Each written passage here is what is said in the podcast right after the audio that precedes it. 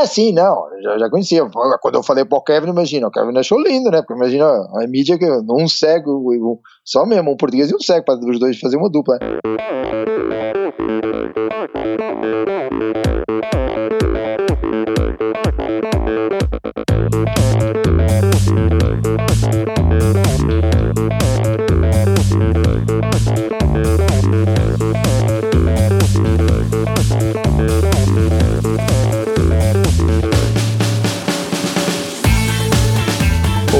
Pessoal, sou o Michel Bogli e este é o Endorfina Podcast. Aqui você ouve minhas conversas com triatletas, ciclistas, corredores e nadadores, pessoas interessantes que são, acima de tudo, movidas à endorfina.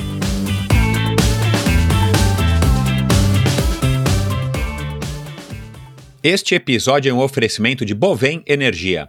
Você sabe como funciona o mercado de energia no Brasil? Você sabe que é possível comprar energia para sua empresa e indústria? Que você também pode escolher de quem comprar esta energia, o que pode gerar uma economia substancial no custo final da sua produção? Conheça então a Bovem Energia. A Bovem é uma comercializadora de energia que também presta serviços de gestão e migração. Assim como meus convidados, para a Bovem, energia é um assunto muito sério uma empresa sólida e confiável, com profissionais experientes e treinados para lhe oferecer agilidade no atendimento, robustez e competência na condução dos negócios. Saiba mais em bovem.com.br. B O V E N.com.br. De energia, a Bovem entende. Este episódio também é um oferecimento da LAF Corretora de Seguros, a pioneira em seguros de bicicletas no Brasil. Pois é, pessoal, a LAF de volta apoiando o Endorfina, uma notícia boa para mim, mas também muito boa para vocês. Prestem atenção na, na, mensagem de agora. O crescimento do triatlon, do ciclismo e do uso da bike de uma maneira geral é algo muito legal que estamos presenciando hoje aqui no Brasil.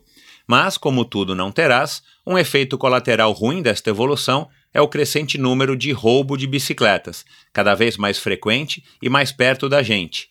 Porém, já existe hoje no Brasil uma modalidade de cobertura para sua bicicleta, criada pelo meu amigo Leléo, da LAF Corretora de Seguros. Contratando um seguro com a LAF, você tem as seguintes coberturas: roubo durante o treino, roubo ou furto qualificado dentro da sua casa ou durante o transporte, seguro contra danos causados durante o transporte, reparo a danos ou substituição de peças após um acidente ou queda. Pense da seguinte maneira: Pense no seguro como um acessório para a sua bike que te trará tranquilidade e vai proteger o seu investimento. Se você contratar um seguro para a sua bicicleta hoje com a LAF, você ganha 10% de desconto no valor da sua apólice. Atenção! Esta promoção é exclusiva para você, ouvinte do Endorfina, e é válida somente para as 10 primeiras pessoas que contratarem o seguro. Então, somente os 10 primeiros que contratarem o seguro é que terão o desconto exclusivo de 10%. Portanto, acesse agora o site www.lafseguros.com.br barra endorfina e solicite a sua cotação. Atenção, o desconto só é válido para esta URL que o pessoal da LAF criou para gente. www.lafseguros, L-A-F Seguros, tudo junto, .com.br barra endorfina, tá bom? Vamos lá, pessoal, aproveitem! E agora mais um novo patrocinador que ajudou a trazer este episódio para vocês. Squirt, lubrificante seco para correntes de bicicleta. Eu conheci o Squirt em 2010, na minha terceira participação na Cape Epic. Se você nunca esteve lá, não faz ideia das condições da prova. Além, é claro, da distância e dificuldades do percurso, o clima normalmente muito seco e o terreno da região onde rolam as etapas faz com que o pelotão de mais de mil ciclistas levante uma poeira de proporções bíblicas. Então, desde a minha primeira participação, ao longo de cada etapa, que muitas vezes superam os 120 km, você é obrigado a lubrificar a corrente pelo menos uma vez, tanto que nos postos de apoio da metade para o final das etapas, voluntários com latas de óleo espirram o produto na corrente de quem estiver precisando. Bom, eu aqui até então inexperiente em provas de mountain bike em etapas, competi duas vezes a Cape Epic nesse esquema, usando meu óleo tradicional antes de cada etapa e deixando que os voluntários encharcassem minha corrente uma ou até duas vezes durante as etapas. Claro que toda aquela maldita poeira colada na corrente deixava a pedalada um pouco mais difícil, e a lambança de óleo espirrado pela traseira e na própria transmissão deixava minha bike super high-tech com aquele aspecto de bike de entregador de pizza. Então, só na minha terceira vez na prova que conheci o Squirt, coincidentemente uma marca sul-africana, e foi quando me livrei da chateação e da lambança de usar óleos lubrificantes tradicionais. Com apenas uma aplicação antes de cada etapa, além de uma pedalada menos barulhenta e mais precisa, eu tinha autonomia para chegar ao final das etapas com a transmissão ainda em boas condições de lubrificação. Pode parecer um detalhe, mas tenha certeza, eu garanto que não é. Deixei de perder tempo com a lubrificação extra durante a etapa e ainda pedalava mais macio e com menos atrito, exatamente quando eu mais precisava, numa prova desgastante e desafiadora como a Cape Epic. Desde então, na minha quarta participação na Epic até hoje, eu só uso Squirt nas transmissões da minha mountain e bike de estrada. Squirt não é um óleo, é um lubrificante seco à base de cera natural biodegradável. O Squirt age penetrando entre os elos da corrente, criando uma camada que diminui não apenas o seu atrito, mas também o atrito no contato entre corrente, coroa e cassete. E as principais características e benefícios. Por ser a base de cera, o squirt fica com aspecto seco após aplicado, evitando que a sujeira grude na transmissão, reduzindo o atrito, o que significa não apenas um menor desgaste das peças, mas também o ganho importante de alguns watts de potência, por ser seco e limpo, o squirt não precisa ser removido completamente para ser reaplicado, economizando tempo e dinheiro com os produtos de limpeza e deixando uma camada duradoura de lubrificante. E para terminar, uma coisa muito bacana do squirt é que ele é biodegradável, ou seja, ele não agride o meio ambiente e não oferece risco à sua saúde no momento da aplicação e no contato manual, além de ser muito mais fácil de ser removido da corrente quando necessário, Visite a página do Squirt no Facebook, facebook.com.br squirtlube. vou soletrar S-Q-U-I-R-T-L-U-B-E e conheça melhor o produto. O Squirt está disponível no Brasil em embalagens de 15, 120 e 500 ml. A menor, aliás, foi uma grande sacada dos sul-africanos, uma embalagem do tamanho de um colírio que cabe em qualquer lugar e você pode deixar no bolso para qualquer eventualidade. Ache o revendedor mais próximo de você na página da ProParts, proparts.esp.br barra lojas. O Squirt é vendido no Brasil todo. Um produto de qualidade garantidamente superior, com um preço super competitivo entre os óleos à base de cera. Eu recomendo. Olá pessoal, sejam muito bem-vindos a mais um episódio do Endorfina. Antes de falar do meu, da minha conversa hoje com o Mário Roma, o fundador e organizador da Brasil Ride, eu quero agradecer a todo mundo que participou da promoção é, do sorteio dos dois pares de tênis da On Running, no oferecimento da On Running que acaba de chegar ao Brasil. Vocês não perdem por esperar o, o meu convidado, o meu episódio da semana que vem, no dia 4 de outubro um atleta que vai estar competindo em Kona e que fez história recentemente, que continua fazendo história e que vai fazer, é, vai escrever mais um capítulo da sua história e da história do triatlo mundial quando ele largar em Kona é, no, no dia 14 de outubro. Então vocês não perdem por esperar. Se vocês ainda não descobriram quem é, aguardem porque a revelação vai ser feita no sábado então eu conto com a audiência de vocês e ajudem a espalhar essa, esse episódio inédito, um furo de reportagem, a primeira, a primeira reportagem, primeira entrevista no formato de podcast de longa duração que, esse, que essa estrela do triatlo mundial deu para o público brasileiro. E aqui um furo, é, orgulhosamente um furo de reportagem do Endorfina, é, exclusivamente para vocês, tá certo? Obrigado também a todos que têm é, participado, sugerido, mandado sua, seus comentários, críticas, quem tem, vocês que têm feito os stories, ouvindo o Endorfina, fazendo referência, citando episódios, inclusive episódios já mais antigos do Endorfina. É legal saber que vocês estão descobrindo aos poucos não somente a, o Endorfina, mas essa mídia do podcast que também permite que você volte e ouça episódios que já tem 5, 6, 10, 12 meses é, que foram publicados. Então, essa é a grande diferença, esse é o grande barato do podcast. Você consegue, de uma maneira é, customizada, ouvir na sequência que você quiser, os podcasts que você quiser, com os convidados que você quiser e aonde você quiser. Isso é o mais importante. Então, muito obrigado a todos vocês. O número de downloads não para de crescer, principalmente no Spotify. Então, obrigado a todos vocês também que têm acessado o Spotify. E se você ainda não é assinante do Endorfina, se você ainda não clicou lá no botão assinar ou subscribe no seu agregador de podcast, seja ele no Apple Podcasts, no iTunes Store, no Google Podcasts ou mesmo no Endorfina, vá lá, assine que você contribui bastante com, com o Endorfina também. E mostra, claro, que eu estou fazendo um trabalho legal aqui.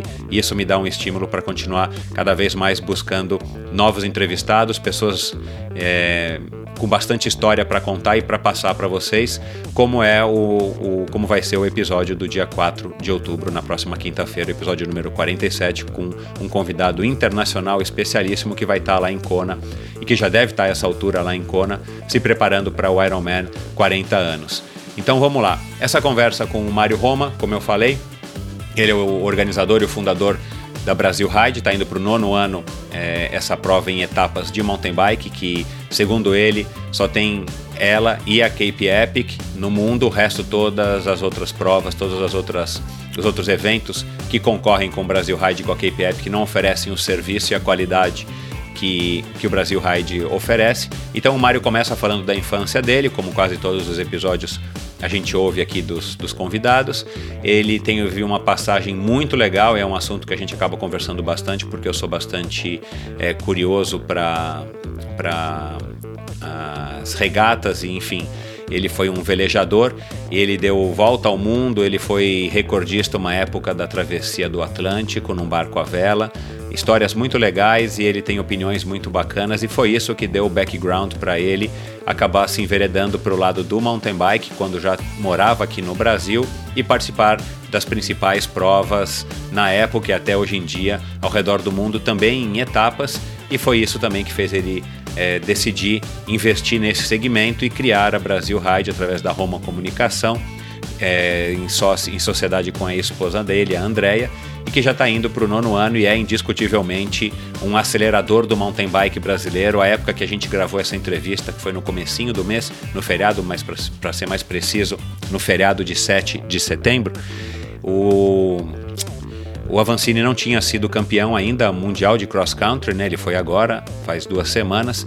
Então é, a gente não falou desse assunto, mas claro que ele falou do, do, do Avancini. O Avancini já estava, né? Claro, no, no nos top 3, top 4 aí do ranking mundial.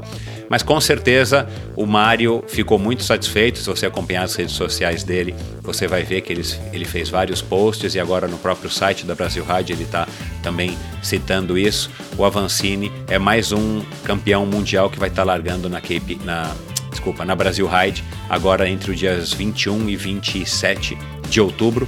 E como eu estava falando, com certeza o Mário tem um dedinho aí nesse empurrão, não só para o Avancini, mas para o mountain bike como um todo, que acabou também alavancando a carreira do Avancini. E isso ele vai dizer aqui, vai deixar bem claro qual é a missão dele, por que ele resolveu investir nesse, nesse segmento, investir nessa modalidade, investir numa prova que é uma prova full service, como se diz, né? uma prova que oferece todo tipo de serviço aos participantes para que as pessoas tenham o maior conforto possível e a melhor experiência de mountain bike possível, num ambiente muito legal, já está na costa do descobrimento essa prova, lá perto de Porto Seguro, eu conheço particularmente bem essa região, é uma região muito bacana, muito, muito rica de, em história, muito bonita, é, é o cenário típico para um gringo é, adorar, não é à toa que a prova tem bastante gringos participando e, claro, a elite do mountain bike mundial vem quase que todo ano e isso vem crescendo, a importância da prova vem crescendo e tudo isso a gente vai falar aqui, eu não vou mais me estender. É isso, pessoal. Vocês não perdem por esperar essa conversa, uma conversa muito legal com esse jovem português que aportou aqui no, na famosa Praia da Pipa há muitos e muitos anos e acabou se estabelecendo por aqui, casou e tal. e hoje é o responsável pela, pelo sucesso e pela, e pela longevidade da Brasil Ride, como eu disse, que está indo para o nono ano, agora nos dias 20, entre os dias 21 e 27 de outubro. Tá certo?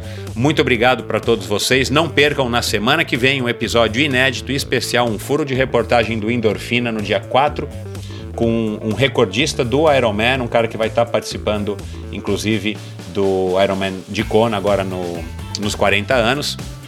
Então é isso, espalhem a notícia entre seus colegas, entre seus amigos de assessoria e eu aguardo vocês na semana que vem para mais um Endorfina Podcast. Um abraço e até lá!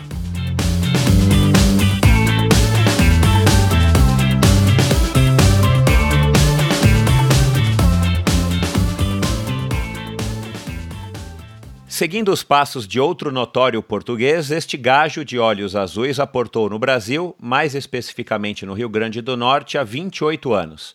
Diferentemente do descobridor europeu do nosso continente, o jovem Mário estava em busca de curtir a vida na famosa Praia da Pipa. Velejador profissional por muitos anos, chegou a dar a volta ao mundo a bordo de um veleiro e foi recordista da travessia do Atlântico, entre diversos títulos europeus e duas Olimpíadas. Já estabelecido no Brasil, constituiu família e abriu sua própria agência de comunicação. Através da bicicleta, outra paixão em sua vida, descobriu mais duas vocações: desafiar-se também sobre as duas rodas e ajudar no desenvolvimento do esporte, seja através da criação de uma marca própria de bicicletas ou através da organização de eventos esportivos de altíssima qualidade. Estou falando aqui da Brasil Ride e seus desdobramentos no ciclismo de estrada e na corrida. A caminho de organizar a nona edição da conceituada prova de mountain bike em etapas, realizada por aqui, Mário também conseguiu aliar sua paixão ao trabalho. Com vocês, este paciente lisboeta radicado em Botucatu, mountain biker, colecionador de bicicletas, esquiador nas horas vagas e pai das belas Júlia e Sofia, o simpático Mário João Ramos Roma. Olá, Mário, seja muito bem-vindo ao Endorfina. Michel, boa tarde, obrigado pela oportunidade. Eu espero poder passar um pouco do, do, da minha experiência mais uma vez, agora ela um pouco completa, não só como prova, mas como minha, um pouco da minha vida.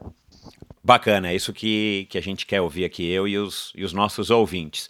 Antes da gente entrar na nossa na nossa conversa propriamente dita, eu quero ouvir um pouco dessa tua fase de velejador que você estava me contando agora há pouco. Cara, deixa eu te fazer uma, uma pergunta, e isso me surgiu agora enquanto a gente conversava. Cara, a gente está gravando hoje no feriado dia 7 é, de setembro, né? Quase que ah, um pouquinho mais de um mês antes da, da Brasil Ride. Cara, o Bolsonaro acabou de ser esfaqueado, né? Nessa semana também a gente teve um incêndio. Na semana passada a gente teve um incêndio lá no, no Museu é, do Rio de Janeiro, né? Um, o, o, quinto maior museu do mundo, pelo menos por enquanto, 90% do acervo já foi comprovadamente perdido.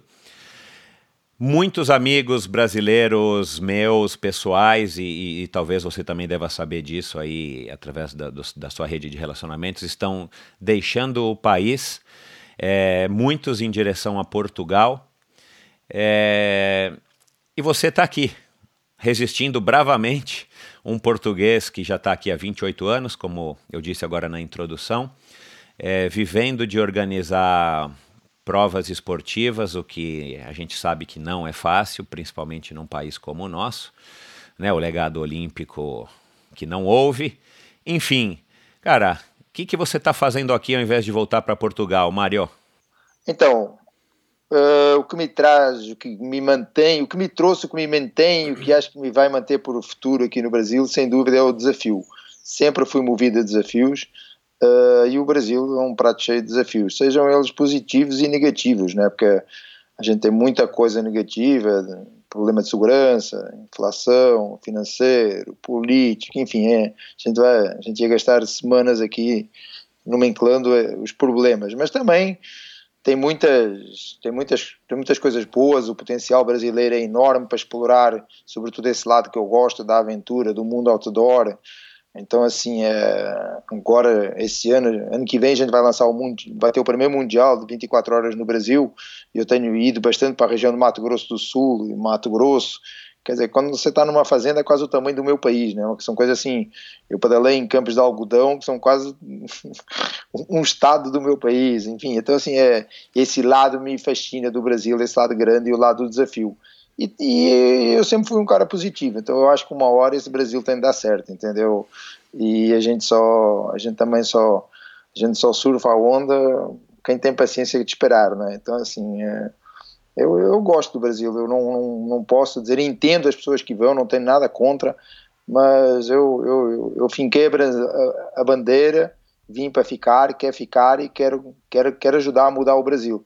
E hoje esse é o meu, o maior desafio, sem dúvida. Isso é o que mais me estimula a fazer os eventos, é o legado que os eventos deixam e não ah, o melhor evento disso, o melhor evento daquilo, não é isso que me satisfaz, mas o legado. Hoje mesmo eu fui pedalar no feriado e sei lá, sem exagerar, eu vi mais de 100 bicicletas durante o dia, num lugar onde eu pedalava e não via nem nenhuma viva alma, nem, nem um cara a cavalo, quanto mais bicicleta. Então, assim, é, isso, me, isso me realiza. Então, acho que eu, eu quero continuar a fazer esse trabalho no Brasil e isso me dá muita, muita satisfação. Que bom, que bom que tem gente que ainda pensa como você. Ah, eu acredito que ainda é a maioria para para o nosso bem, eu também tento ser otimista. Agora, a tua escolha de estar de tá em Botucatu tem alguma coisa a ver também com uma busca por uma melhor qualidade de vida ou foi qualquer outra razão? Não, Botucatu veio, veio 100% como qualidade de vida. Né? Eu, eu acho São Paulo fantástico, onde as minhas duas filhas estão em São Paulo, uma faz a INSPER e a outra faz Belas Artes, Publicidade e Marketing. Eu acho que São Paulo é uma cidade que você tem de viver até os 30 anos. Você deve viver. É, é um brainstorm, é informação do mundo inteiro, porque eu acho que morar em São Paulo, em Nova York ou em Londres é tudo igual. Enfim, para os neurônios é, o resultado é o mesmo, para network o resultado é o mesmo. Em São Paulo você tem gente do mundo inteiro. Uh, então, assim, eu acho que é muito importante, mas para a minha idade, para a idade da, da Andréia, assim, é, acho que a gente já estava numa idade que já não precisa de São Paulo. E o meu, felizmente, o meu trabalho é um trabalho que não tem, eu não, não tenho um horário restrito das 9 às 6, 9 to 5, né? Então, assim, eu posso fazer o meu horário. E como o meu horário é baseado em cima de reuniões, eu consigo ter uma qualidade de vida muito boa em Botucatu, onde eu saio pedalando todo dia, não tenho trânsito, enfim, ter uma qualidade de vida muito boa. E estou a duas horas de São Paulo, que é do lado, né? Então, então esse foi o motivo de sair de Botucatu, quando a empresa começou a ficar cada vez maior, mais tempo a gente precisava. E em São Paulo, muito tempo eu perdia só de trânsito, né? Sem eu dúvida. Tenho, tenho apartamento ali nos Jardins, trabalhava na Vila Olímpia e elas estudavam na Mobile ali em Moema.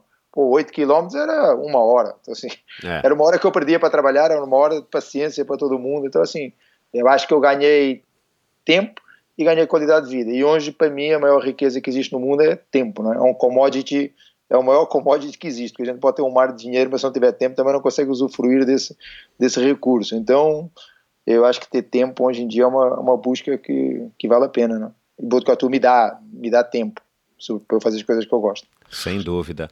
Me diz uma coisa, a, a Sofia tá com 19 agora esse ano ou ela fez 19, sei lá, Tá com 19. Tá com 19. Então ela deve ter estudado junto com a minha filha, que se formou na Mobile ano passado também, a Michelle. É, deve ter estudado lá juntas. Né? É. Ah, coincidência, não sabia que, que a Sofia. É, não sabia que a Sofia estava na Mobile, enfim. O mundo é pequeno. Exato. É, bom, vamos lá. É, fala um pouquinho aqui, conta um pouquinho a, a, como é que foi tua infância em, em, Lisboa, como é que, como é que é, como é Olha, que foi a tua vida lá. Você tem é, uma irmã, né? É, são só vocês dois? É, eu e a, éramos três, uma, uma faleceu num acidente, e aí só sobrou eu e a Ana.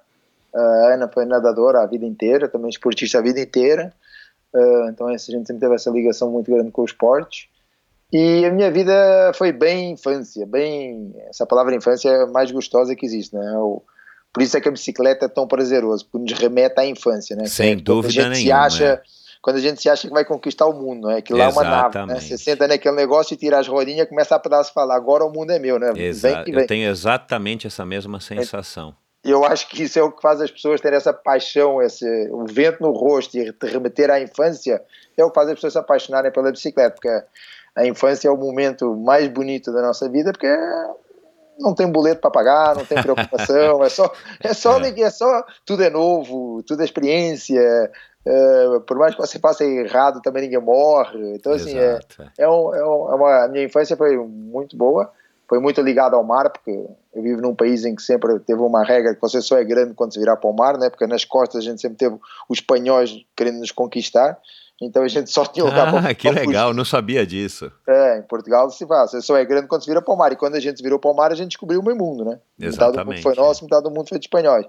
Então, assim, é, como, como manda a regra, eu virei para o mar, sempre fui muito, nasci à borda d'água, sempre fui ligado com a água, com o mar. Minha família era ligada com, com a marinha, meu pai era da marinha, então assim, eu fui, sempre fui muito ligado e depois porque uma época também começou a aparecer o surf no mundo, né? não era o surf em Portugal, era no mundo. E muitos australianos viajavam para Portugal, né? E era a época que a roupa de borracha era aquela roupa de mergulho com aquela faralda lá pendurada.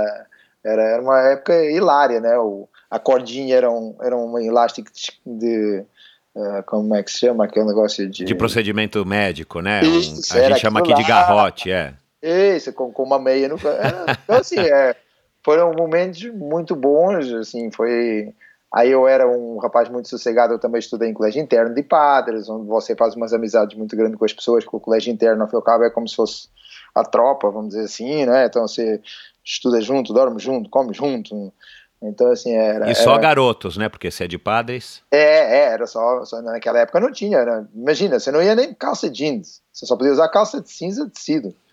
Na época que era assim, entendeu? Depois eu ir na casa da minha avó, para visitar minha avó cheia de gravata. Né? Os anos eram outros, hoje as coisas ficaram muito modernas. Naquele tempo não tinha. Tênis era só para quando você fazia ginástica, né? Que era ginástica de verdade, né? Você fazia argolas, fazia salto, salto olímpico, fazia cavalo, fazia todo aquele trampolim. Era ginástica realmente. Você tinha aulas de, ginástica, de educação física, ginástica, né? Acho que hoje nem, nem sei se existe isso aí.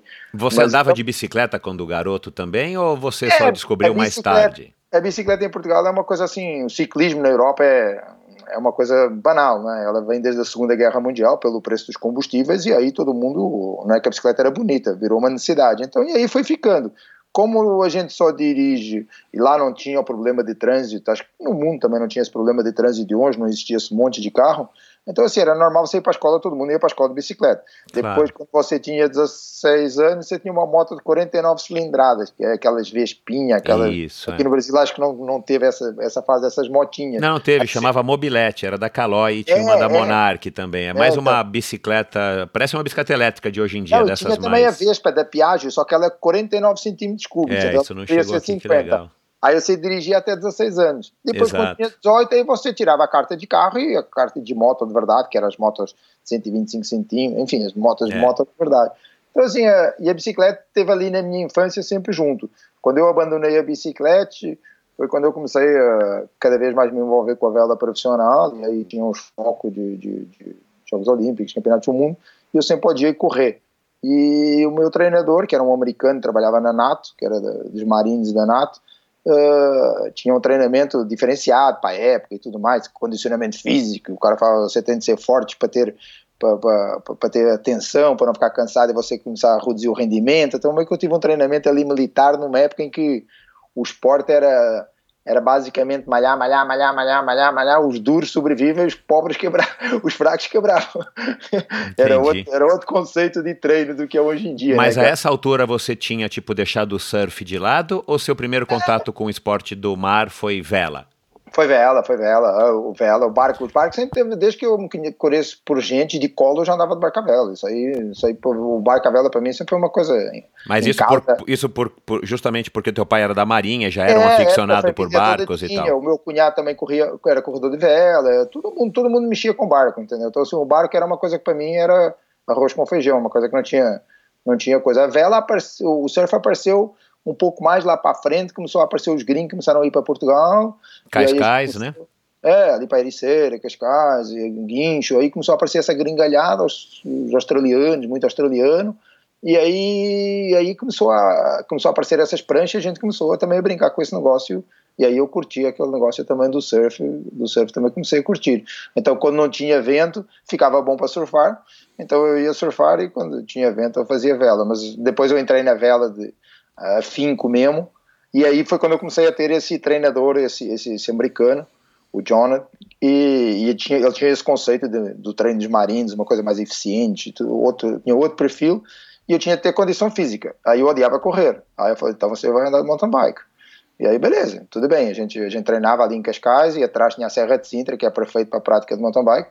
E aí eu, eu, fazia toda a minha parte de endurance, toda a minha parte aeróbica em cima da bicicleta. Então a bicicleta era, era um esporte sem corrida e a vela era um esporte com corrida. Uma era competição, a outra era condicionamento. Claro. Então aí começou essa mistura entre, entre, os, entre os dois. Né? E, eu, e aí, como quando você vive no mundo do esporte sei lá, você tem jogos, jogos europeus, jogos ibéricos, aí você acaba conhecer os atletas de todas as modalidades, todo mundo acaba por se envolver, e eu sempre fui ali meio, meio cozinhando essa bicicleta, mas nunca imaginei que eu ia, sei lá, me envolver com a bicicleta. Achei que o meu futuro ia ser com vela e não com bicicleta. Você pedalando nesse treinamento aí do, do americano Mariner, é, você, você, você já percebia assim um, um, certo, uma certa aptidão, um certo gosto diferente ou, é, enfim, passou pela tua vida como velejador como uma maneira só de treinamento? Não, eu curtia, eu curtia, eu curtia. Era uma coisa que eu curtia. Tinha, não tinha a menor dificuldade se o cara falasse, ó, pedala duas, três, quatro horas, sei lá, enfim.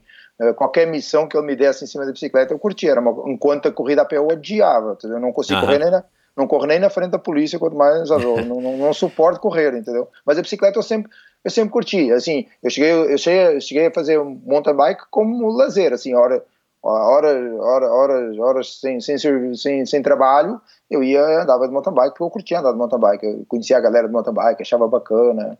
É, então eu, eu isso, aí você, isso aí você não tinha ainda nem 18 anos? Não, não, não. Era adolescente não, ainda. Adolescente ainda. Como, como é que eram as, as BTTs nessa época? Porque aqui no Brasil, nessa época, eu acredito que elas não tinham chegado ainda. Eu, eu tenho sete, oito anos de diferença para você. É, eu acredito que no Brasil, nessa época, né, não vou fazer aqui a conta dos anos, mas você com 16 anos, eu tinha é, oito é, na época, acho que não existia ainda a, a BTT. Era e Bianchi, se... era Peugeot, né? Era Isso, e claro, né? zero, zero de suspensão né? e era mais ou menos uma bike de estrada com um pneu mais largo e um guidão, é, um guidão de reto. Tipo net, né? Tipo, é. tipo net. Era, coisa, era, era, tipo mountain bike. Né? Depois começou a ver os, os, é engraçado que eu tive contato com os freios hidráulicos V-brake, né? Que a Magura lançava os freios hidráulicos V-brake, os lugares que chovia muito. Uh, os, os freios V-brake normais, eles lixava, lixava e frear que era bom nada. A Magura lançou os freios hidráulicos uh, V-brake, né? Nossa, era aquilo era o, o must, né? Uhum. Uh, aí foi a primeira vez que eu tive contato com freios, com freios hidráulicos. Mas era muito rústico, né? Então, assim, você pensar realmente longe quando a gente anda de bike e vê aquelas bikes antigas, é dar risada, né? Claro. Mas eu acho que isso fez com que as pessoas que passaram essa fase realmente é o que hoje em dia eu tento fazer nos eventos do Brasil Ride, é que as pessoas usem mais os braços e não tantas pernas. Então, acho que naquela época a gente tinha muito mais braço do que perna. E isso dava uma habilidade diferenciada para as pessoas para andar de bicicleta, uma facilidade muito grande. Né? E aqui no e aqui, e aqui a tendência foi sempre mais as pernas e menos os braços. Então as pessoas têm muita dificuldade de pilotagem, a não ser as pessoas mais antigas, você vê, sei lá, uhum. o Osvaldão, Adriana, é.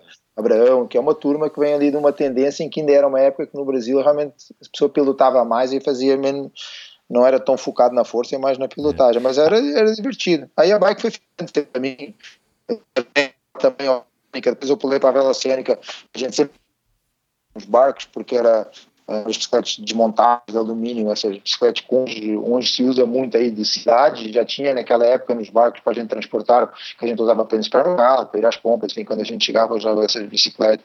Então a bicicleta é uma coisa que sempre sempre teve ali, sempre foi um namoro ali, ali na retaguarda, assim, né?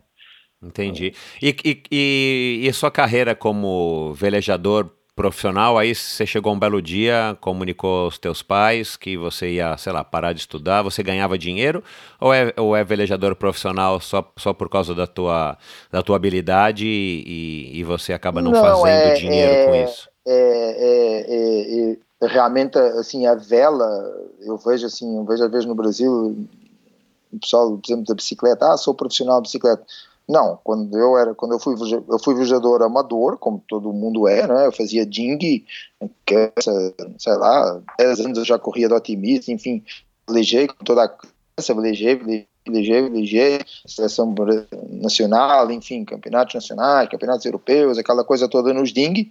O barco que eu escolhi, o barco que eu, que eu amava era o fim, mas era um barco, era um, um mega laser, um barco de uma vela só gigante que voava, era era um, um mini com motor de Ferrari, entendeu? Só que eu não tinha nem 1,90m, nem pisava 80 kg, então eu não conseguia dominar uh, aquele barco. Tanto que ele acabou e se transformou no laser, que é um barco mais acessível à maior parte das pessoas. Aí, como eu não conseguia andar nele, eu pulei para o 470, que assim, que era o Fórmula 1, ainda hoje é o Fórmula 1 dos Ding, né? Então é um barco que requer muito, muito conhecimento, então aquilo me fascinava, que eu sempre gostei de de, de detalhes, eu sempre fui muito teimoso, assim, com, com, os detalhes, sabe, assim, com as coisas, assim, com detalhes. E o 470 é muita habilidade de vela, mas muito, você tem que ser muito teimoso, muito técnico e gostar muito de apertar, puxar, medir, ter referências, fazer planilhas. Então é um barco que requer muita afinação. E, eu, e aquilo, me, as duas coisas me, me, me apaixonaram. E aí eu fui nesse 470 aí, para os Jogos Olímpicos, enfim, aí eu, aí eu fui. Até que chegou uma hora que o sonho é pular para os barcos grandes, né?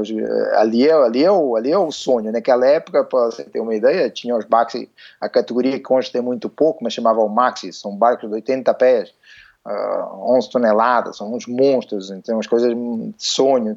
24 homens trabalhavam no convés, entendeu? Nossa ia ser um relógio suíço, entendeu? Uh, se fizesse um erro, você podia matar alguém. Então, assim, eram as, era as máquinas, entendeu? O sonho era bater, cair nesse mundo dos maxi, né? Então, assim, é, o, esses barcos grandes sempre pegavam os, os, velejadores dos barcos pequenos, porque a gente tinha muito sensibilidade muito grande, muito apurada, né? Então tinha os caras que eram os fortão, os, os lobos do mar, e a moçada que era a moçada que tinha conhecimento e fazia o trabalho mais de mais técnico e menos de, de brutalidade, vamos dizer assim, de necessitava da força, tanta, tanta, tanta força, porque estamos falando de barcos em que assim, uma genoa precisava 140 quilos, então precisava ter uns homens que eram, realmente eram os velhos lobos do mar, os caras monstruosos. E, eh, então a gente sempre chegava na, na, na Saint-Tropez, Niolage, Sardanha, Rolex World Cup, uh, Hawaii, sempre tinha que chamar a galera, a moçada, para a moçada completar essas tripulações, que mais ou menos era meia-meia, era 20, era 10, 10 grandão e 10 jovens que tinham uma sensibilidade muito grande com, com a velocidade e com, e com os detalhes, né? Então eu comecei a ir um verão, outro verão, aí no, na Europa a gente ia sempre no verão, na Europa a gente sempre acabava a temporada nossa dos barcos dos ding, a gente pulava para os grandes, Aí um dia o cara falou, ó, vamos fazer temporada nos Estados Unidos. Falei, ah, bora, né? Vamos fazer o quê? Vamos travar aí ó, a faculdade aí, vamos, vamos dar uma volta, né? Testar, Você né? fazia faculdade do quê? Publicidade e marketing. Ah, tá. Aí, aí fomos, né? Aí pronto, aí não tem retorno, né? Aí você vai, aí entra no circuito, é um circuito, né? E eh, roda o ano inteiro, porque roda verão na Europa, verão, na, verão nos Estados Unidos, e depois ainda tem a parte da Austrália e Sydney Harbor e, enfim, ficou o ano inteiro preenchido, você não para mais, não sai nunca mais de cima de um barco, né? e você ganha um salário da, da equipe, do dono do é, barco, não, enfim. Você, você vira um tripulante remunerado. Para dizer a verdade, eu nunca ganhei tanto dinheiro na minha vida, né? Porque, além de você ganhar muito bem, porque a vela é que nem o tênis, você vê o cara que está lá em 24 no ranking mundial ganha um milhão por ano, sabe? Sei, sei, é. Uh, além de você ser muito bem remunerado, você não gasta nada, né? Porque também é uma, a vida é assim, é não é o quanto você ganha, é o quanto, o quanto sobra, né? Exato. Então, na época eu passava 355 dias em cima de um barco e, e, e ganhando dinheiro, muito, um bom dinheiro, muito dinheiro, uh, enfim, assim, a gente ganhava muito dinheiro. As, a vela é um esporte profissional que gera, envolve muito dinheiro. Muito, né? é. É uma Fórmula 1 na água, né? Pra, é, é um enfim, tênis, acho que é um talvez golfe, equivalente. É. Então, assim, é, é para ter uma ideia quando a nossa temporada da, da, da, volta ao mundo foi acho que 38 milhões naquela época, isso é 85, 86. Então, assim, era, os budgets eram uma coisa de louco. E na Maxi Series corria. Esses caras aí, o Agnelli, o Inharcos, o Ted Turner, era, era só os caras pobres, né? só, só os caras mais milionários do mundo que adorava barco. E naquela altura eu era jovem não entendia porque é que esses caras gastavam todo aquele dinheiro e faziam seis provas no ano Mas depois, hoje em dia, entendo perfeitamente, o cara chegava na Sardanha, na World Cup, fazia ali um network, qualquer negócio ali, ia pagar a conta toda, enfim, estavam falando de transmissões de televisão, petróleo. Ah, que legal.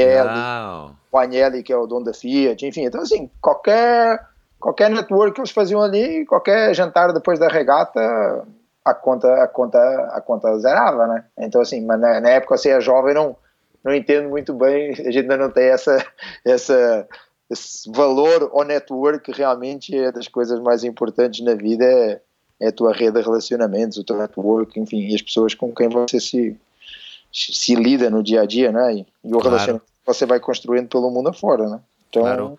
Pô, interessantíssimo essa, essa, tua, essa tua colocação. Eu não tinha ideia de que era assim. É, é pelo, pelo que eu entendo, rola mais ou menos então o mesmo tipo de, de, de, de rede de relacionamentos no golfe, né? E, ah, embora as pessoas não precisem estar participando dos campeonatos, não os golfistas profissionais, mas os golfistas amadores, né? Que estão aí nos finais de é. semana batendo a sua bolinha e. Quando, quando a gente começou a correr, por exemplo, a Sardanha Cup era o príncipe Aga Khan que estava construindo a Sardanha, né, o Porto Cervo, né, que é dos lugares mais bonitos no Mediterrâneo, né, os mais caros. Foi no começo. Então, quer dizer, imagina, ali estava tendo um network de, de construção, de, de, de, imobiliário gigantesco, né, que a gente não tinha noção. A gente ia para lá para dar de barca-vela e a gente achava maravilhoso, porque a água era verde, quente, só gente linda, e, o Moe Chandon por quanto é lado, o Rolex por quanto é lado, o Jaguar por quanto é lado. e para nós era só alegria, ia acelerar. então era lindo, mas na verdade foi naquele, naquele, naqueles quatro anos ali que se construiu Porto Cervo, né? com é dos lugares mais, mais bacanas que existe no mundo de, de férias e esse tipo de coisa, né? Que legal, meu. Caramba. Eu, eu adoro o barco, eu sou suspeito, por isso que eu estou também abordando bastante desse assunto com você. Eu sou super curioso e, e por mim eu, eu passaria o tempo inteiro dentro de um barco. Eu acho super legal. Que legal. E a, e a volta. Michel. É, é o meu objetivo é dar a volta ao mundo passeando com a minha família. Ah, que legal. Ah, lá. Essa, é a reta, essa é a reta final. um, ba um barco do Brasil Ride. É, quem sabe. Deixa as meninas tomando conta do Brasil Ride, vai você e a Andréia, pô. Brasil Sailing. Exato, olha lá. Você Cara, sabe que, que agora legal. eu fiz a prova em Ilha Bela ah. e eu nunca mais corri de barco a vela, nunca mais. Eu, eh, a gente aluga barco pra, nas férias com a turma para fazer, enfim, para passar férias e tal, passei de barco, mas nunca mais corri, nunca mais entrei num barco para competir, uma coisa que nunca mais eu fiz desde que eu vim para o Brasil.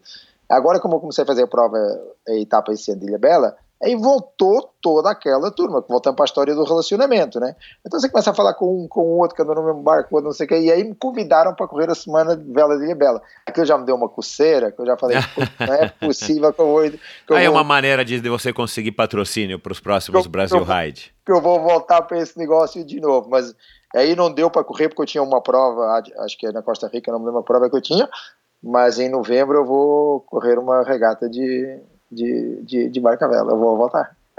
Me diz uma coisa, na vela é, é, é, é parecida como no, a bike, a gente anda a primeira vez e nunca esquece, só tem que voltar à prática ou é, é completamente eu diferente? Acho, eu acho que tudo que a gente aprende quando é jovem, né, na verdade, essa história de nunca esquece é coisa de jovem, né? Igual você vê uma, Hoje, por exemplo, vê que eu vejo muito que, assim, que a bicicleta mais cresce é com adulto, né? Eu vejo mais gente adulta andando, começando a andar de bicicleta do que gente que jovem. É, assim. o, o, o, que por sinal é super legal, mas não é o ideal, né? A gente já é, tinha que estar tá tendo molecada né? andando de base. Que é. uma base, mas você vê que as pessoas que realmente começam com 35, 40 anos, assim, querem andar de bicicleta de verdade, elas não têm aquela habilidade de, de dirigir a bicicleta igual ao cara que anda desde moleque, né? Não claro. tem. É, então acho que assim, qualquer esporte que você faz desde de criança, aquilo lá parece que fica no teu DNA, qualquer meia dúzia de tombo, você volta tudo de novo, né? Exato, exato. Cara, que legal. Vamos lá, boa sorte nas tuas regatas, vamos acompanhar. Bacana, boa, legal demais, cara. Velejar, eu nunca velejei de velejar ativo, já andei em, em veleiros e tal, mas é, eu faço ah, é, ideia de que seja o máximo. É uma sensação assim. Eu gosto muito, eu gosto de bicicleta de longa distância, dessas coisas assim porque eu gosto dessa coisa do horizonte. Você pega um barco no meio do nada, sem somar a tua volta, e você pega ali 30, 35 horas, você voando, acelerando. Ah, é um contato assim com a natureza. É, é meio que é uma viagem, é uma viagem, é, um, é uma, uma, é uma coisa que acho muito uma, uma velejada assim à noite, uma noite lua cheia, as pessoas não têm noção do que é, mas é algo como assim, se andar num trenó no céu, é, é, não tem barulho, né? Você não escuta, exato, é, exato. não tem nada, é só é, não tem é, luz, né, de nenhum lugar, enfim. Uma viagem, é uma viagem. É. Ô, Mário, de tudo que você já fez, né, e a gente vai falar disso de Transalp, Cape Epic, Brasil Ride, EMA, né, é, e, e, quais Olimpíadas que você participou? Seul e Los Angeles. Ah, legal. É, dar a volta ao mundo é, foi a coisa mais legal, assim, em termos de experiência? Olha, o maior desafio que eu fiz na minha vida, sem dúvida. Assim, poucas pessoas no mundo fizeram isso, assim é, às vezes eu vi aquelas pessoas falar daquele Big Brother lá, né? Até fui uma vez nesse Big Brother aí para fazer um negócio para claro, mas gente, Big Brother é fichinha, né? Coisa de mimimi, porque imagina, Exato, é, imagina é. 20 homens durante nove meses trancados num barco em situações que você sabe que, é, por exemplo, a parte mais legal da volta ao mundo é na latitude sul, é quando você é, é onde, onde a volta ao mundo para muito. Na minha época a gente ia de Southampton, Cape, uh, Cape Town, Cape Town, Auckland, Auckland, Punta del Este, Punta del Este volta para a Inglaterra. Era só era só quatro pernas.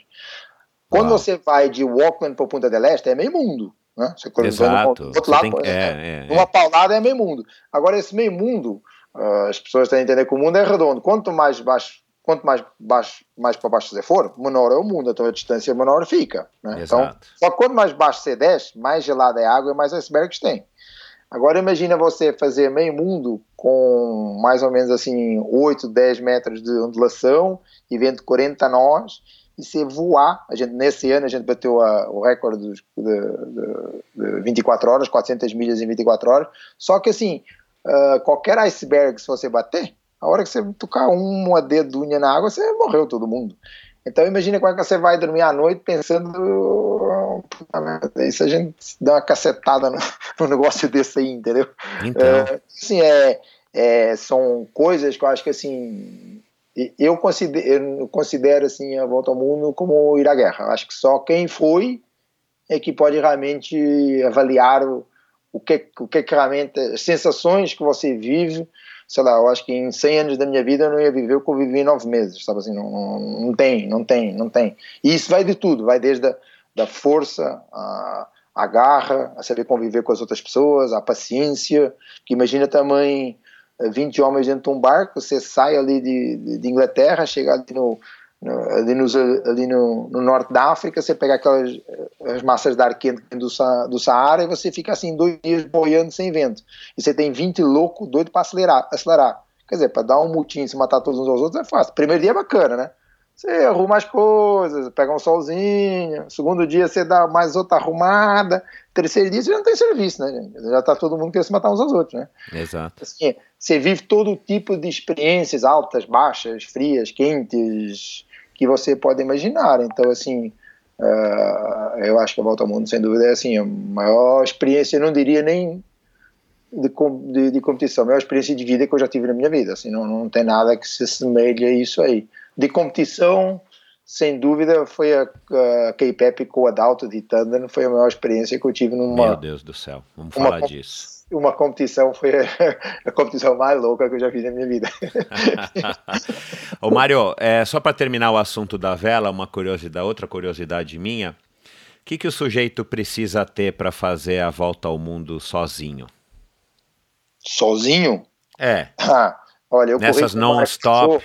Eu corri né, que o cara fica sozinho, no, não sei se é a Vender Globo que é assim. É, eu corri com o Mário Pajô, a gente bateu o recorde da travessia do Oceano Atlântico num catamarã que era o Alfa Aquitaine. E eu conheci ele bastante bem, ele ganhou a volta ao mundo, se não me engano, acho que três vezes solitário. Eu acho que para você participar do negócio desse... Ah, esse teu parceiro ganhou a volta ao mundo... É, mas três vezes, é. O Mário Pajô, não sei se ele ganhou três ou quatro, mas assim, se pensa, tinha dois caras no mundo que eram os caras da vela, vamos dizer assim. O Mário Pajô, que foi o cara da volta ao mundo solitário, e o e Peter Blake, que até virou Sir Peter Blake, que infelizmente morreu aqui no Amazonas com um tiro, né? Quando é. ele estava no parque ali no Amazonas.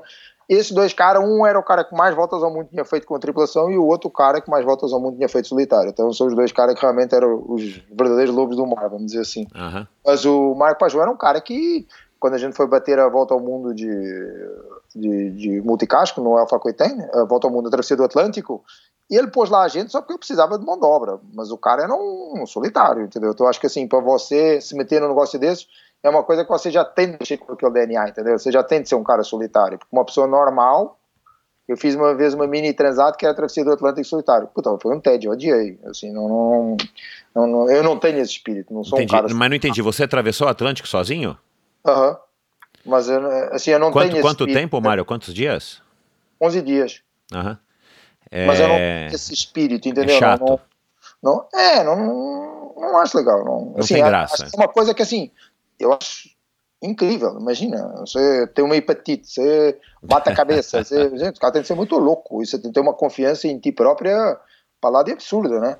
Mas é uma coisa que, assim, primeiro, acho que você tem que ter esse DNA de você ser uma pessoa que gosta de estar sozinho, entendeu? Você, você é feliz sozinho. Eu não sou feliz sozinho, eu gosto família, eu gosto de amigos, eu gosto de gente. Eu, eu não, então, assim, eu não, não me iria sentir bem no parque sozinho. Ia ser um tédio. Ia ser um, Você acha que um... tem gente que é feliz sozinho, feliz de verdade? Eu acho que sim, eu acho que sim. Ah, eu, eu conheci já. O, o Mário Paixão sempre é assim. Ele é um cara que vive sozinho. Ele escova dentro sozinho, ele cozinha sozinho, ele vive sozinho. Sabe? É um cara que é, tá no DNA do cara. É bizarro, né? Acho que é o, é, ser, bizarro, o ser humano né? acho que é um ser coletivo. Não, Agora, enfim. Quantos, mas quantos caras são dispostos a fazer isso aí?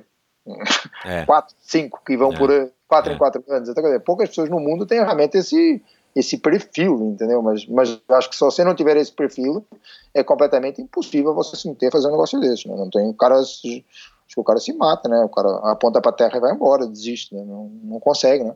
É. Não consegue. Bom, vamos dar um salto aqui pro, pro Brasil. Você disse que velejou a primeira vez para Fernando de Noronha. Depois Isso. você voltou pro, pro Brasil para passear. Como é que foi a história da pipa, da pousada? Dá uma, dá uma resumida então, aqui para os ouvintes. Meu primeiro contato com o Brasil foi com Noronha. Isso, que você a, veio velejando.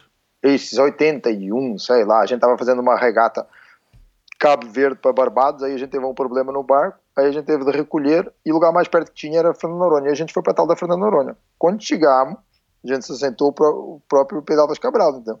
Porque era uma coisa de cinema, de cinema, coisa mais linda. Aí saímos para lá e para cá e apareceu a polícia, a polícia marítima, né, a marinha, né, do Brasil e mandou a gente embora porque na época a ilha era fechada, né, só, só a marinha podia estar lá, né. Aí Sim. a gente foi expulso. Mas achei aquilo lindo, fiquei apaixonado. Aí depois eu recebi um convite para fazer uma regata que era uh, Buenos Aires Rio, famosa, que tinha. Ah, claro. Tinha um cara alemão, tinha um barco que chamava Osaga e convidou uma turma lá de fora para vir para ganhar a regata pro cara, né?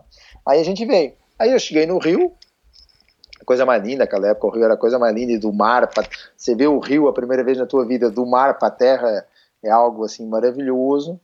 Aí falei, pô, não sei o que. Aí eu queria surfar, né? Porque o Brasil é água quente, né? Porque em Portugal, imagina, sempre surfar com aquela roupa de borracha horrorosa. Aí falei, gente, tô no Brasil, vou fazer surf de bermuda, imagina o luxo. o luxo.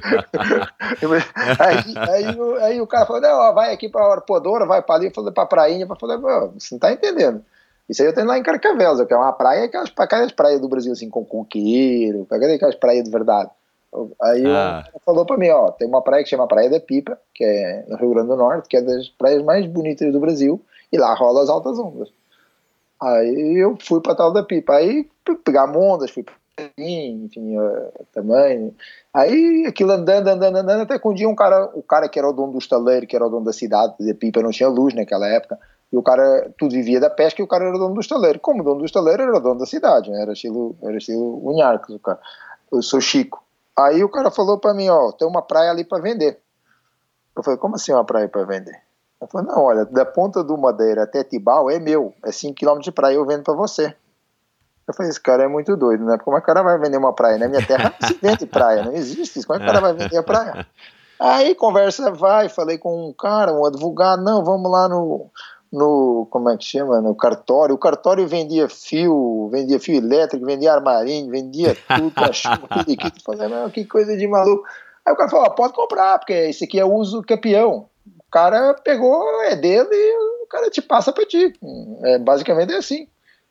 Falei, gente, que coisa louca. Você né? sabia o que era uso capião em, portu... não, em português de Portugal? É a mesma coisa? Não, não sabia nada, não sabia nada. Não sabia nada. Era época do overnight. Eu fui no banco, o cara falou para mim: não, você é, é isso. Eu viro o dinheiro para comprar o terreno. O cara falou assim: é, você quer pôr o dinheiro no overnight? É horrível. Cara, Nossa que esse cara tá, esse, acho que esse cara se apaixonou por mim, né, velho? Que overnight vai passar a noite aonde?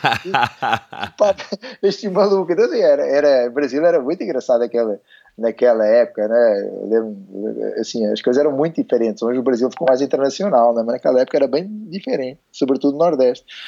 Aí, papo vai, papo vai. Eu falei pro amigo meu, manda um dinheiro aí, que eu vou comprar uma praia. O cara falou, você tá maluco. Você tá tomando muita caipirinha aí, você tá ficando muito louco. Falou, não, eu vou comprar a praia. O cara vai vender uns 5km de praia pra mim, velho. Eu vou comprar uma praia. Tem altas ondas, vou comprar uma praia. E aí, dito e feito, o cara fez a diferença, no portal do Bradesco, dinheiro, pá, comprei, comprei tal do terreno. Aí fui embora. Fui embora, deixei o terreno lá. Aí eu já tava numa fase que eu ainda continuava competindo. Aí parei de competir e falei, gente, agora eu preciso fazer alguma coisa, né? Aí eu falei, gente, tem aquele terreno lá no Brasil, eu acho que vou montar uma escola de porque eu posso dar carta do Ocean Master e para dar Ocean Master na Europa você tem, por exemplo, sair de Lisboa e Ilha da Madeira, um frio do cão, Entendi. uma coisa terrível. Eu falei, gente, imagina. Aí eu lembrei de Noronha, eu falei, gente, o cara tá ali na pipa, o cara vai até Noronha, que é as internacionais, a gente dorme lá, faz um churrasco, volta no outro dia, dois dias para lá, dois dias para cá, no, passa uma noite lá, o cara vai volta para a Europa com uma, com uma carta do Ocean Master. Na verdade, você estava buscando aliar o teu, o teu hobby, o teu prazer, a tua paixão nessa época, que era a vela, ao trabalho. O trabalho. Porque você poderia ter considerado voltar para Portugal, terminar a faculdade, sei lá. Né? ingressar na, você nunca considerou ingressar na Marinha como teu pai? Não, não, não, não, não, não, não, nunca, nunca, nunca tive essa. Nunca... O exército lá em Portugal, Marinha e tal, é são, institui né? são instituições meio, vamos dizer assim, com poucos recursos e meio. Não, mas é voluntário. Então, assim, ou você vai para ah, seguir carreira, tá. ou você vai para seguir carreira, pronto, você vai ser alguma coisa na Marinha, você vai alguma coisa na aviação. A aviação, muita galera ia, porque antigamente a TAP, que era a empresa do governo, todos os pilotos da TAP tinham de passar pela Força Aérea. Então, na verdade, todo mundo, depois acabaram até com essa marmelada. Mas claro, era um estágio para o cara ir para a TAP. É, aí o cara se formava na TAP, pá, pá, pá, aí você pulava, formava na Força Aérea, você pulava para a TAP. Mas assim, é, mas realmente as pessoas vão para o exército com aquela coisa de seguir carreira militar, sabe assim? Eu não, eu não, não eu adorava viajar, puta, viajava o mundo inteiro, vivia uma, uma vida, de, sei lá, de James Bond, então assim, não tinha a menor noção ficar trancado num lugar, não, isso não me fascinava de jeito nenhum, então nunca, nunca pensei nisso. Mas, uh, então, aí eu comprei esse terreno, aí eu comprei o terreno, comprei o negócio, e aí falei, agora eu vou arrumar um brasileiro que monta o hotel e eu vou montar a escola de vela. Aí procurei o tal do brasileiro, procurei, procurei, não achei, eu falei, gente, vou montar o tal do hotel, porque eu não posso ficar aqui patinando. Aí eu construí o Hotel Village Natureza, que ainda hoje está lá. Aí construí, fiz lá e tal, tudo, aí eu, eu pus energia na pipa, aí virei uma coisa ali revolucionária na pipa, e, e, e assim começou a, começou a história do, do, a minha história no Brasil começou ali pela pipa, pelo Rio Grande do Norte. Que legal. E Bom, lá eu conheci a Andréia. O quê? E lá eu conheci a Andréia. Ah, que legal, cara. É, ela, ela deve ser aqui do, enfim, do Sudeste, enfim, mas ela devia estar passeando lá. Isso. É, a Andréia é aqui do Botucatu, né? Ela é, ela ah, é ainda tem isso, claro. o tio dela tinha uma fazenda lá e eu sempre ia no verão pra lá. Então, um, um dia eles foram lá conhecer o hotel e tal, e aí a gente se conheceu e aí começou, começou, começou esse, esse relacionamento. Ah, que legal. Depois, eu, depois de lá, eu vendi o hotel e aí eu, eu vim para eu vim para eu vim para São Paulo, né? Aí não tinha mais água, não tinha surf, não tinha água. Aí comecei a mexer com a bicicleta. Aí a gente montou uma loja de móveis ali, eu abri uma loja de móveis ali em Gabriel Monteiro da Silva. Tinha um cara meu amigo que era um indiano que eu tinha conhecido há muitos anos, que tinha uma franquia que chamava Ethan Allen, ainda existe, né? Franquia de móveis e eu abri uma loja ali na Gabriel Monteiro da Silva. Aí fiquei com a loja acho que dois anos, eu não, não gostava daquilo, não suportava aquilo, vendi. Aí veio a época do Collor.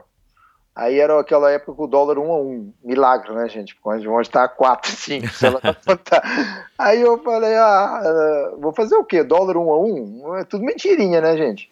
Aí a André queria melhorar o inglês, eu já estava mexendo com, com marketing uh, digital, Aí eu falei, gente, vamos para Boca Raton, que eu conheço uma turma lá, e vamos para lá, você aprende inglês e eu, eu, eu, eu tenho lá IBM, tem uma turma lá, eu vou, vou me envolver um pouco mais com essa história do, Era a época do, começo da internet. Eu vou, vou me envolver com esse negócio aí porque eu acho isso bacana. Aí eu fui. Aí o cara que era que morava perto de nós era um cara que correu na equipe com o Lance Armstrong, enfim, era um ciclista profissional. Aí eu comecei, fim de semana, a brincadeira era andar de bicicleta, que, de bicicleta, a gente andava de estrada e tinha o, o Oleta Park, em Boca Raton também tinha um parque mountain bike, e a gente começou a andar de mountain bike e de bicicleta, bicicleta mountain bike, aí começou. Aí começou. Que legal, não sabia. E quanto aí, tempo vocês passaram em Boca Raton? Dois anos, a Júlia nasceu lá, né? A Júlia nasceu ah, lá. Ah, que legal. Aí a gente passou dois anos lá em Boca Raton. Aí um dia eu tava em Itro e, e, comprei uma revista. Vi uma revista na banca, assim, lá no aeroporto, falando a maior prova do mundo de bicicleta, da Alemanha para Riva del Garda. Para mim, Riva del Garda é só para fazer regata, né? Eu falei, meu, claro, é é. os caras pedalam era, era 600 km com 22 mil. Eu falei, gente, não é possível que os caras façam tudo isso aqui. Que era, que era Transalp. Que era Transalp, foi a primeira ah. prova que existiu de etapas no mundo. Eu falei, gente, não é possível que os caras façam isso aqui, eu vou fazer esse negócio. Putz, isso é muito louco, eu vou fazer esse negócio. Aí voltei para o Brasil, fui atrás de galera para fazer, ninguém queria. Aí fui atrás da galera em Portugal também, ninguém queria. Falei, você tá maluco, não vou fazer essa porcaria, não. Não, não quero, não quero. Aí tinha uma amiga minha, que tinha também sido olímpica, que estava aqui no Brasil, que era engenheira de, de produtos da Power Bar. Ela estava lançando os produtos da Power Bar aqui no Brasil, a Lucy. Aí eu falei que, Lucy, que nessa altura já era da Nestlé, né? Era Nestlé, era. Quando é. a Nestlé começou a trazer a Power Bar para, para, para, o Brasil, ela trabalhava na Nestlé, era, era engenheira de produtos. E ela, e ela dominava a bicicleta. Aí eu falei para a Lúcia, a Lúcia falou: não, beleza, bora, vamos nesse negócio aí. Aí nós fomos, né? Aí eu me apaixonei por esse negócio. Eu falei: gente, esse negócio aqui é quase uma volta ao mundo, né? Porque esse negócio é perrengue, é bruto. Gostei desse, dessa brincadeira aqui. Aí pronto, aí comecei, aí comecei a me envolver de novo com o esporte, com o esporte, com o esporte, e aí, e aí veio, aí veio. Aí o Brasil foi para os Jogos Olímpicos, né? Foi, foi, foi coisa aí, foi quando eu já tinha patrocínio da Claro, da TAP, da Mitsubishi, da Shimano. Aí quando o grupo todo se juntou e falou, ó, a gente quer que você realize para a gente eventos esportivos no, na direção da bicicleta. Falei, ah, beleza, então se a gente vai fazer, vamos fazer uma coisa que nunca ninguém fez, vamos fazer uma prova dessas malucas de etapas aí, vamos fazer uma prova de mountain bike sete dias, não sei o que. Mas nessa altura você já tinha aí participado da Cape Epic ou você foi para a Cape Epic, já, inclusive para aprender, não, enfim, para ver? quatro, cinco vezes, já tinha corrido o Mundial, o Mundial de 24 horas, já tinha sido segundo Mundial, já tinha corrido Cape Epic, já tinha, corrido, já tinha ganho Transandes com a Adriana, Transrocks, ganhar Mapa Anturi, não, isso aí já. O barco já estava pegando fogo, né? Já, eu já estava embalado, totalmente envolvido nesse negócio com unhas e dentes, né? Aí já já já estava ficando viciado total, já estava. Né? Entendi. Primeira pessoa. Você participou de cinco Cape Epics? É, acho que seis. O, o, a última Codalta acho que foi seis, acho eu. Acho que foi seis. Você, foi, você foi a primeira vez com o Paterlini? E, não, não. Primeira vez foi com o Paulo Noto, um cara meu amigo. Ah, tá. A Sônia, que era a diretora de marketing da, da, da, da Cape Epic, ela, eu conheci ela do tempo da vela também. Aí ela me mandou uma vez um convite. Ah, que legal. Vem correu a prova na África. Eu falei, não, que coisa é essa? Na África, cheio de leão. É, a gente não tem noção, né? Você comido lá, na, enfim, vou enganar alguém, né? Aí um amigo meu que é amigão, brother, assim, amigão, amigão, uma pessoa que eu sabia, gente, qualquer perrengue com o pau vai ser divertido, né? é como se fosse um irmão meu. Eu falei, ah, Paulo, vamos nesse negócio aí. Eu também não fazia nem bem conta, bem conta. Eu falei, vou, vou, bora aí. Aí fomos. Depois é que eu conheci o Paterlini quando foi o, quando a gente correu o Extra Distance, né? Tava você, enfim, aí quando Ah, eu... não, não lembrava disso. Ah, é, entendi. É, é, é. Foi ali, foi ali que eu conheci o Paterlini. Aí o Paterlini falou, meu, mas você, eu ouvi falar que você faz umas corridas mountain bike assim maluca, não sei quantos dias. Eu falei, é. Eu falei, pô, então como é que faz para fazer um negócio desse aí? Falei, ah, vamos, vamos lá que eu te levo. Vamos não ter uma prova aí com o Duna e o Pepe, vamos lá que, que eu te levo. E aí foi quando eu fui com o Paterlini para para K-Pep. Mas antes eu já tinha corrido com a, já tinha ganho a Transrock com a Adriana, Transan, enfim, várias provas internacionais. A gente foi os primeiros a ganhar a ganhar a prova lá fora, né? Que legal. Eu, eu, eu, eu, o Paterlini que me contou da Cape Epic que me animou a participar pela primeira vez em 2008. Acho que foi a minha primeira vez. Ah, que bacana, cara. É, enfim, nessa época eu estava completamente desligado das competições de mountain bike. Conta rapidamente para quem não conhece a história como é que foi essa tua participação com a Adalto, de tandem. Então, é, é, o meu envolvimento com o Adalto começou quando eu comecei a fazer a, a Brasil Ride. quando eu comecei a organizar o Brasil Ride, ninguém no Brasil nem em Portugal tinha participado de uma stage race de mountain bike. Aí eu, eu ficava tentando convencer as pessoas que era bacana. Não, para lá sete dias, olha, subir 13 mil metros é uma delícia, você vai adorar, super divertido. Mas o pessoal não comprava muito a minha ideia, né? Foi meio difícil. Aí um dia me liga no escritório um cara e fala assim: oh, eu quero correr. Eu falei: opa, bora só que tem um problema. Falei, só tem um probleminha. Eu falei, ah, vem, né? Que, que raio o que, que esse cara agora vai. É que eu sou cego. eu falei, esse cara tá tirando sarro da minha cara, esse cara tá. Esse aqui é, é pegadinha, de certeza.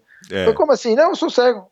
Eu falei, então tudo bem, olha, eu tô aceitando cego, eu sem cego, tô, Dureza, tô né, cara? Coisa, A gente faz aí qualquer eu, coisa. Aí eu fiquei com aquilo na cabeça, gente, eu, quem é esse cara tão louco vai correr esse negócio cego? Aí Passou o tempo, dia da largada da Brasil Ride. Aí aparece o tal do Adalto, com uma tanda, enfim, que era para andar no Parque Ibirapuera, com uma moça que também não tinha a menor, menor condição física para pôr, pôr, pôr, uma prova desse tipo, nem numa bike normal, quanto mais de tanda.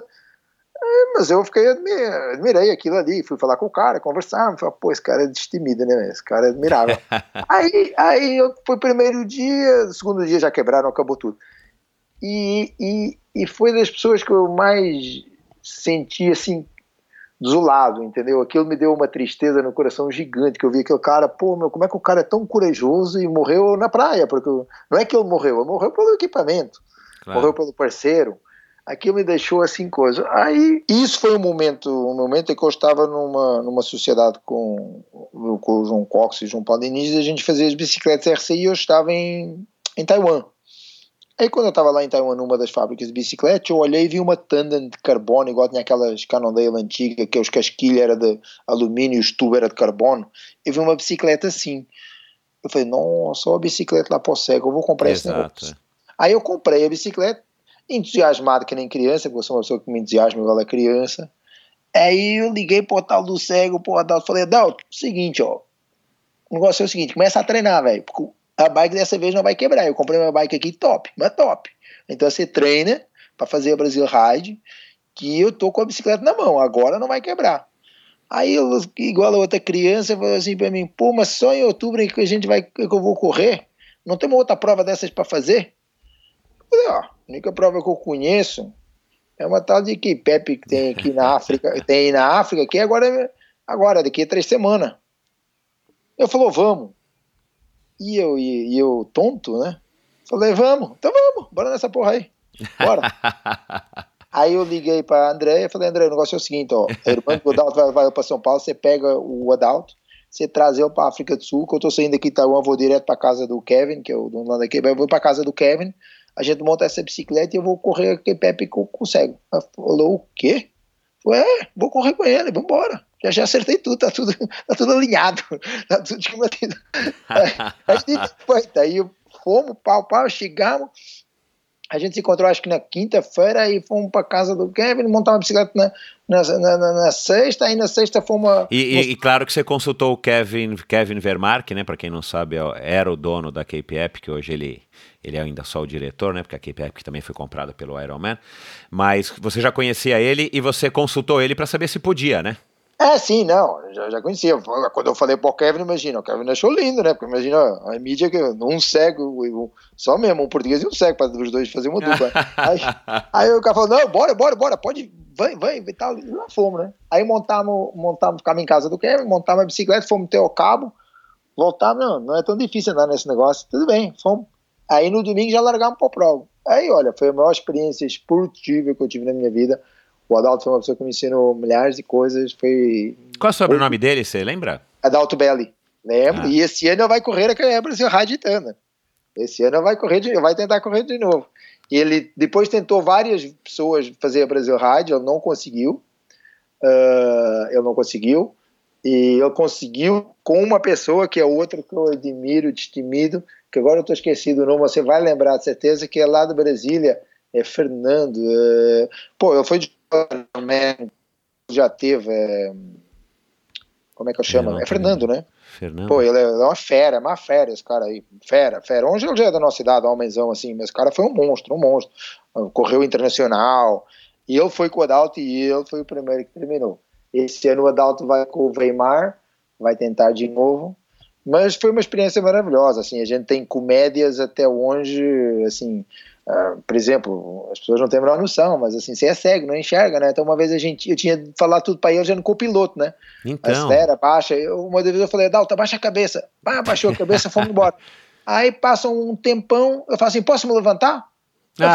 Passou faz meia hora, Adalto. É, mas se você falou para baixo, você não para levantar também. Então, era só risada o tempo inteiro. É, eu imagino a gente teve uma experiência de vida de sonhos. É, assim, foi uma experiência para mim de é, vida. É, para ele foi uma realização, né? Por conta da condição dele, e para você foi uma experiência de vida mesmo, né? Porque Fantástica, deve é. ser.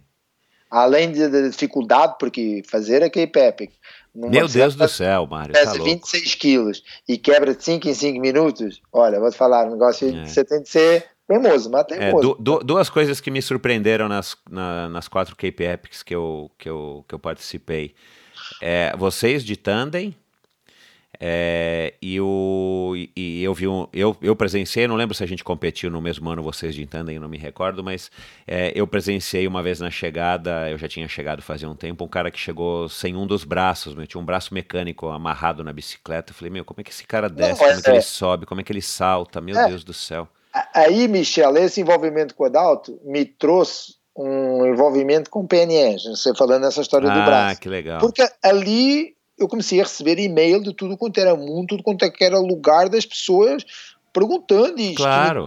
e aí eu comecei a entrar num mundo que eu nem sabia que existia, porque assim, nem na vela eu sabia que tinha deficiente física andava de barco à vela, sei lá, é, é, é. Nem, achava que essa turma nem se metia a fazer uns perrengues desses, aí eu comecei a descobrir maluco do mundo inteiro, Exato. tinha deficiência física que fazia cada perrengue que, aí eu Aí eu me envolvi muito com os PNE. Hoje a Brasil Ride é o evento que mais PNE tem. A gente dá ah, que legal, todos cara. os PNEs. E hoje a gente é, é, a prova que mais relacionamento. Assim, eu posso dizer que eu sou a pessoa que tem mais relacionamento que eu chamo os meus aleijadinhos.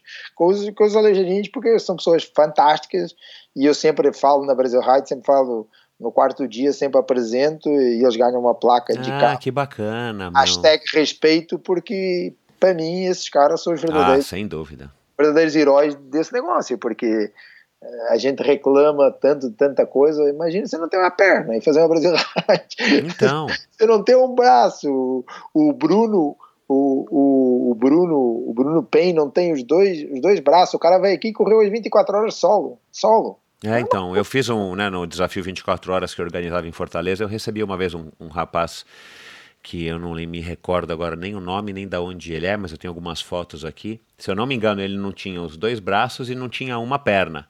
Ele fez 24 horas de bike lá no, ah. no perrengue de, do Beach Park com subida e vento pra caramba, meu. E o cara é destemido e ia embora, meu. E aí você vê o cara com saúde então, brutando e reclamando. Não, é, uma, é, uma, cara... é uma lição de vida para qualquer um, mas pra gente que faz esporte mais, é uma coisa mais apaixonante que eu vejo nesse pessoal do PNE é o sorriso constante que eles conseguem ter na exato, boca. Na maior exato. perrengue, o cara tem um sorriso que vale ouro, entendeu? Assim, na maior alegria. Então, assim, uh, eu acho que eles são uma lição de vida muito grande e eu gosto de estar muito perto dessas pessoas porque acho que eles são a maior bateria que a gente pode ter no dia a dia quando a gente começa a coçar a cabeça e fala, pô, ah, pô, aí você lembra de Deus e fala, ah, não, tá, tá fácil, a minha vida tá, tá mole, vambora. Claro, é. É. Que legal, parabéns, cara. Eu não, eu não sabia mesmo pra, é, que tinha essa. Nunca ninguém me falou disso, enfim. É, aí Conheço muita gente que correu a Brasil Ride. É. Aqui em Botucatu também tem uma escolinha com, com crianças de deficiência mental, né? Uh, então, assim, que é outra alegria também que eu faço. Então, que bacana. de bicicleta. E você vê essas crianças aí que, gente, a alegria do cara quando o cara anda de bicicleta é uma coisa assim de, de outro mundo. A hora se para nós é bacana sentar naquela bicicleta e andar, imagina uma criança dessas que não tem, sei lá, deficiências muito grandes. Entendeu? Então, assim, é, é, é, muito, é muito gratificante mexer com esse, com esse pessoal. Para mim, é, assim, é uma das coisas que eu. Se eu tivesse um hobby na vida, eu acho que o meu hobby iria nessa direção, de certeza. Né? Se, eu, se eu pudesse, se eu tivesse esse commodity tempo mais sobrando, eu tenho certeza gastaria ele todo nesse, nesse lado dessa turma, porque é fantástico ver, ver a alegria, a facilidade que as pessoas encaram os problemas, né? E como a gente é. Então, a gente muda a perspectiva, né? né? É, é. Bacana. Ô Mário, a Brasil Ride está indo para a nona edição. É uma prova com certeza é uma prova cara, é, no sentido do custo, né? Porque você tem que organizar em lugares remotos e tem que levar toda a estrutura e tudo mais. A segurança, a gente sabe que, que você também é um, é um cara super responsável e, e carregando o nome das empresas que você carrega junto com você, você não pode bobear, enfim. A que, que você deve esse sucesso, a longevidade da, da Brasil Ride? Porque vontade de fazer prova muita gente tem e as pessoas muitas vezes começam. Você mesmo começou com aquela, claro, 100K, que era aqui em São Paulo, no Rio de Janeiro e tal, uhum, acabou não, uhum. não dando muito certo, que eu imagino que seja por, por razões de patrocínio e tal. Mas como é que você tem conseguido sustentar por quase uma década uma, uma prova enfim, que não é fácil de organizar, né? Não é uma corrida que acontece aqui na, no Parque do Ibirapuera. Não, olha, no outro dia a gente tem mania de fazer. Eu sempre falo, primeiro que eu não faço provas, eu faço eventos. Mas no outro dia eu estava com o Nizanguanes uma conversa de, da Brasil Ride, não sei o que, não sei o que. E eu falei, meu, para de falar que, você, que isso é um evento. Isso é um mega evento. É. E realmente quando a gente olha, assim, quando eu vejo de cima, uh, o helicóptero, assim, eu vejo assim, realmente, gente, é um monstro. Esse negócio virou um monstro, né? Assim, é, se eu tivesse, se me dissessem assim hoje, você quer fazer esse negócio aqui? Eu falava, tenho coragem. Não é crer ou crer, é mas não cresce muito, coragem. né? Então, assim, é, eu acho é, é muita determinação. Eu acho que falta pra, eu tenho a mania de chamar de determinação teimosia. Determinação é uma palavra meio chique para teimosia, mas assim, é muita teimosia. É muito e não, não entregar e acreditar. E sempre ter uma régua em cima. Eu acho que que a gente comece, eu comecei com uma régua em cima, sempre estou procurando a régua em cima e isso atrai patrocinadores, vem, tem um outro perfil e eu acho que isso, que isso é muito trabalho de equipe, é muito planejamento, sei lá, é, para dizer a verdade não sei qual é, é, assim, eu acho que assim, o grande segredo é fazer bem feito, eu nunca minimizei nada, nada, nada, nada, um real, uh, nunca pus um real no meu bolso, se esse real desse mais qualidade para os meus eventos. Então eu sempre invisto nos meus eventos. Então assim, eu sempre acreditei que era pondo que vinha, pondo que vinha, pondo que vinha, e nunca economizei em pôr. Então, hoje, o ano passado a mídia falou, acabou esse negócio do maior, o melhor, o melhor, o maior, acabou. Hoje tem o Tour de France, que é a K-Pep, que tem o Giro de Itália, que é a Brasil Ride. Tem o Roland tem o Wimbledon, não tem mais o, melhor e o pior. São os dois grandes eventos, stage race, realmente, uh, full service que existe no mundo. Não tem nenhum que chegue perto de nós, nenhum. Uh, então, assim, é, é, acho que isso é, é, esse trabalho da qualidade, entendeu? Sempre acreditar em qualidade e sempre crescendo e sempre inovar, porque eu acho que a gente também tem que estar sempre inovando, entendeu? Claro. E, e eu sempre gostei de dar para os outros o que eu gosto de ter ou o que eu gostei de, de, de, de viver. Assim, eu fui no Mundial 24 horas, eu comecei a correr para 24 horas, achei aquilo alucinante. Falei, meu, como é que o cara pedala 24 horas sem parar? Aí comecei a fazer aquele negócio, consegui ser segundo, vice no Mundial. Eu falei, gente, vou levar um negócio desse para o Brasil. Eu podia ter feito só uma corrida de 24 horas, não. A gente trouxe um Mundial para o Brasil. E que vem a gente tem um Mundial. Primeira vez que no Brasil alguém vai vestir uma camiseta de campeão do mundo de, de, de uma modalidade de ciclismo. Então, assim, é... então esse tipo de coisa sempre querer buscar mais e e mais desafio. Eu podia ter feito a Brasil Rádio aqui ao lado de casa, mas seria a Brasil Rádio? Não seria, de certeza. Aquele misticismo da Chapada Diamantina, uma logística de maluco. É, você tem, você, você também tem esse background da, da, da, Roma Comunicação, a tua própria experiência, enfim, da, da Andréia, é, de estar tá criando assim. também uma, uma coisa que seja é, palatável do ponto de vista do consumidor para que, igual a Cape Epic, né, que todo aquele cenário, aquele mise-en-scène, os shows e tal, é uma coisa que cativa o público e hoje é, em dia o público busca isso, né, ele quer fugir é, da realidade, não... né é, eu não quero, eu não quero fazer, eu sempre falo, eu não faço corrida, eu faço evento. Exato. É um evento. É uma experiência evento. toda, como você diz a no teu slogan, né? É uma etapa na sua vida. A corrida faz parte daquele negócio, é o motivo que leva lá as pessoas. Temos de ir lá para participar de um evento, viver um Exato. momento da vida, algo mais do que uma corrida. Entendeu? É, então, é a assim, mesma filosofia do Ironman, não é à toa que, que o Ironman é, comprou a Cape é, Epic. É, eu acho que você deu um exemplo ótimo. Você pensar o que é o Ironman, não, não é nada, o cara Não é nada, é, o lugar não é interessante, é bonito, mas enfim, né... Todo um ambiente. Eles criam uma atmosfera que o cara quer consumir aquilo lá, tanto é que o cara faz a tatuagem na perna, né? É, é igual a gente tem da Brasil Rádio. Hoje a gente tem 63 tatuagens que a gente sabe. Né? Vocês então, assim, contam? Como é que você tem uma é, não, competição? A galera manda pra gente e a gente vai, vai guardando, né? ah, dia, que top, cara. Eu tava com, com um patrocinador, uma empresa gigante, não tem nada a ver com bicicleta, gigante, uma multinacional gigante, e eu mostrei uma fotografia pro cara, e o cara tinha na, na na, na perna, tinha a tatuagem do Brasil Ride, do Iron Man e 42.2. Aí Olha o cara lá. assim para mim, o que que é isso aqui? Eu não estou entendendo esse aqui, esse 42.2. Eu falei, olha, deixa eu te explicar. Para mim isso é uma felicidade, porque você vê assim, esse 42.2 foi inventado na época romana, quando inventaram os Jogos Olímpicos. É, chama é a maratona, é o símbolo da maratona. O outro Iron Man, acho que tem aproximadamente uns 30 anos. 40, e nós temos 9 anos também aí, também nesse, nesse grupo então, Isso para mim é o máximo, é o, é o, é o luxo do luxo. Eu, é, você soube, você soube vender direitinho ali pro empresário, viu? Porque esse, essa argumentação é excelente. É, e o cara fez essa tatuagem. O cara tem uma perna, é um cara de Minas, é o Luiz Parrella, até, até sei o nome dele. E eu tenho. Não, não é o Luiz Parrella, é o outro cara que treina com o Hugo. Quem mandou a foto até foi o Hugo. Uh, e ele tem 42.2, Ironman e agora Brasil Ride. É os três marcos da vida dele, assim. Então, assim, é, isso, é, isso é legal. Eu acho que, Bacana. Por falar é... em Hugo, né, quem não ouviu, vai lá no episódio 44, uma conversa muito bacana com um mountain biker aí, profissional, amigo aí também do Mário e, e, e, grande campeão da, da Brasil Ride, se não me engano, né, 2015, sei lá, enfim, Hugo Curitibano Mineiro, gente fina. Ô, Mário, e como é que você consegue convencer ou você não precisa convencer os gringos a virem? Porque você tem um, um um roster de gringos, assim, é, padrão realmente de, de, primeira linha, né, cara? Vem é, gente aí que todos os Cape né? Epics campeões e tal já vieram ou vêm aqui com, com frequência, né? Esse. Fora os nossos brasileiros, sem, sem, sem menosprezá-los, mas Avancini, Golão. Esse ano vai ter a Jaque Mourão, que voltou com tudo, enfim, que também já passou aqui pelo Endorfina, a própria Raíza também. Como é que qual, qual, que é, qual que é o argumento para você trazer essas pessoas? Ou cada um é, é cada um? Como é que como é que eu imagino que é você que trabalhe essa parte também de, R, Olha, de RP? Michel, né? esse, esse, ano a gente tem dois campeões olímpicos, quatro campeões mundial, dois Olha campeões lá. europeus e 17 campeões nacionais.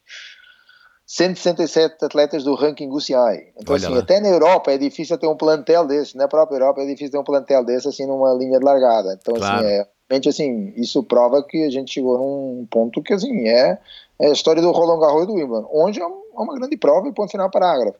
Essa relação com eles vem muito, é, voltando para aquela história lá atrás do, do tempo do Porto Cervo, é network. Então, assim, é um relacionamento cotâneo, é uma confiança que você vai conquistando no mercado, uh, que as pessoas acreditam.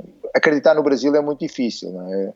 As pessoas têm medo de ser roubado, o cara tem medo de febre amarela, ou, enfim, existe um monte de dificuldades que, que, para as pessoas viajar para o Brasil que, que a gente não tem bem noção, mas as pessoas lá fora se assustam um pouco em vir para esse Exato, é, é. Infelizmente. Um dos, que a gente saiu, um dos motivos que a gente saiu da, de, de Chapada Diamantina para Arraial foi que a prova chegou num ponto que ou a gente virava Roland Garros ou a gente virava uma prova bacana de stage race. Mas por quê? Porque faltava esse lado. O cara estava lá do outro lado do mundo. Ia no Booking.com e punha o G, não aparecia nem a cidade. Eu falava, gente, vou pra onde? Entendeu? É. Você é morto. Chega lá, os caras vão matar, você é raptado, sei lá, vai é. no hospital.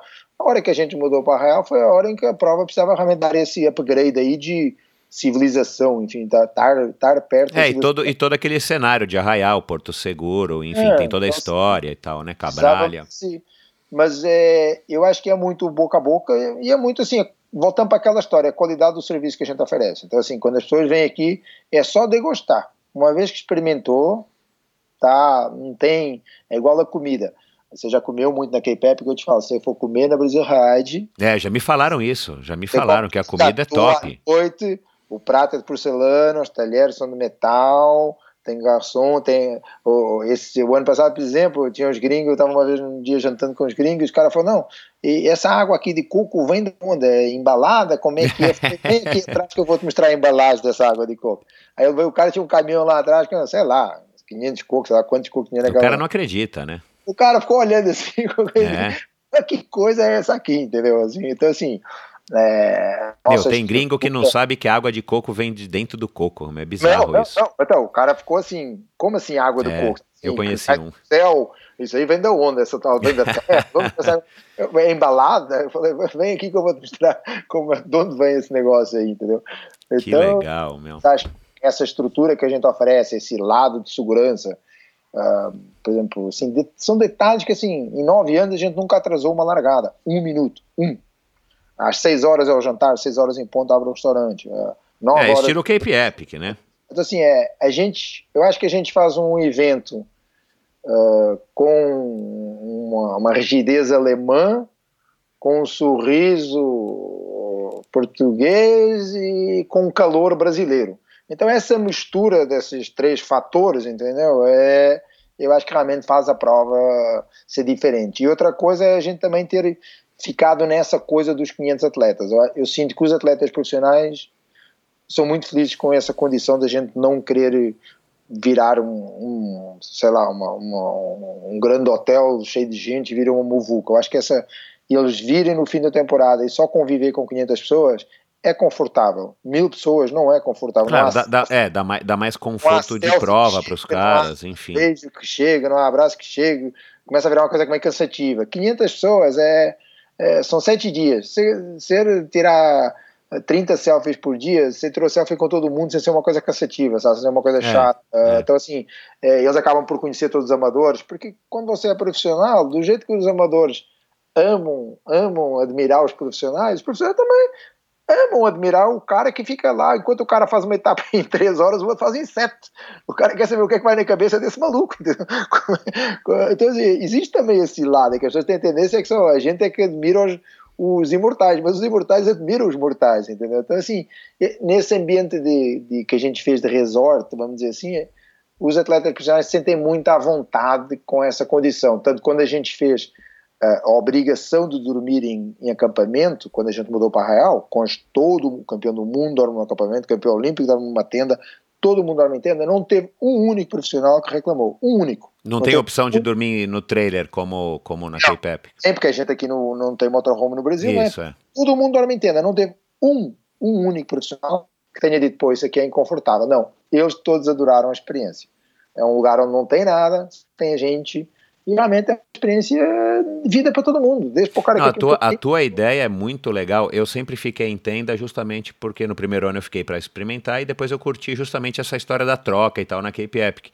E só que a gente sente falta porque os gringos estão todos na, nos seus motorhomes é, ali atrás. Hoje, hoje em dia a Cape Epic, quando eu corria a Cape Epic é, primeiro ano, segundo ano, sei lá as coisas, era o esquema Brasil High. Todo mundo ficava junto e enrolado. Exato. Hoje, hoje, na verdade, são dois eventos. Um evento é uh, um evento profissional Exato. e, paralelamente, acontece um evento é, amador. Você não vê então, o profissional, né? Você essa, vê a noite na essa, premiação. é. Essa convivência, essa, essa osmose e troca de experiência, acabou.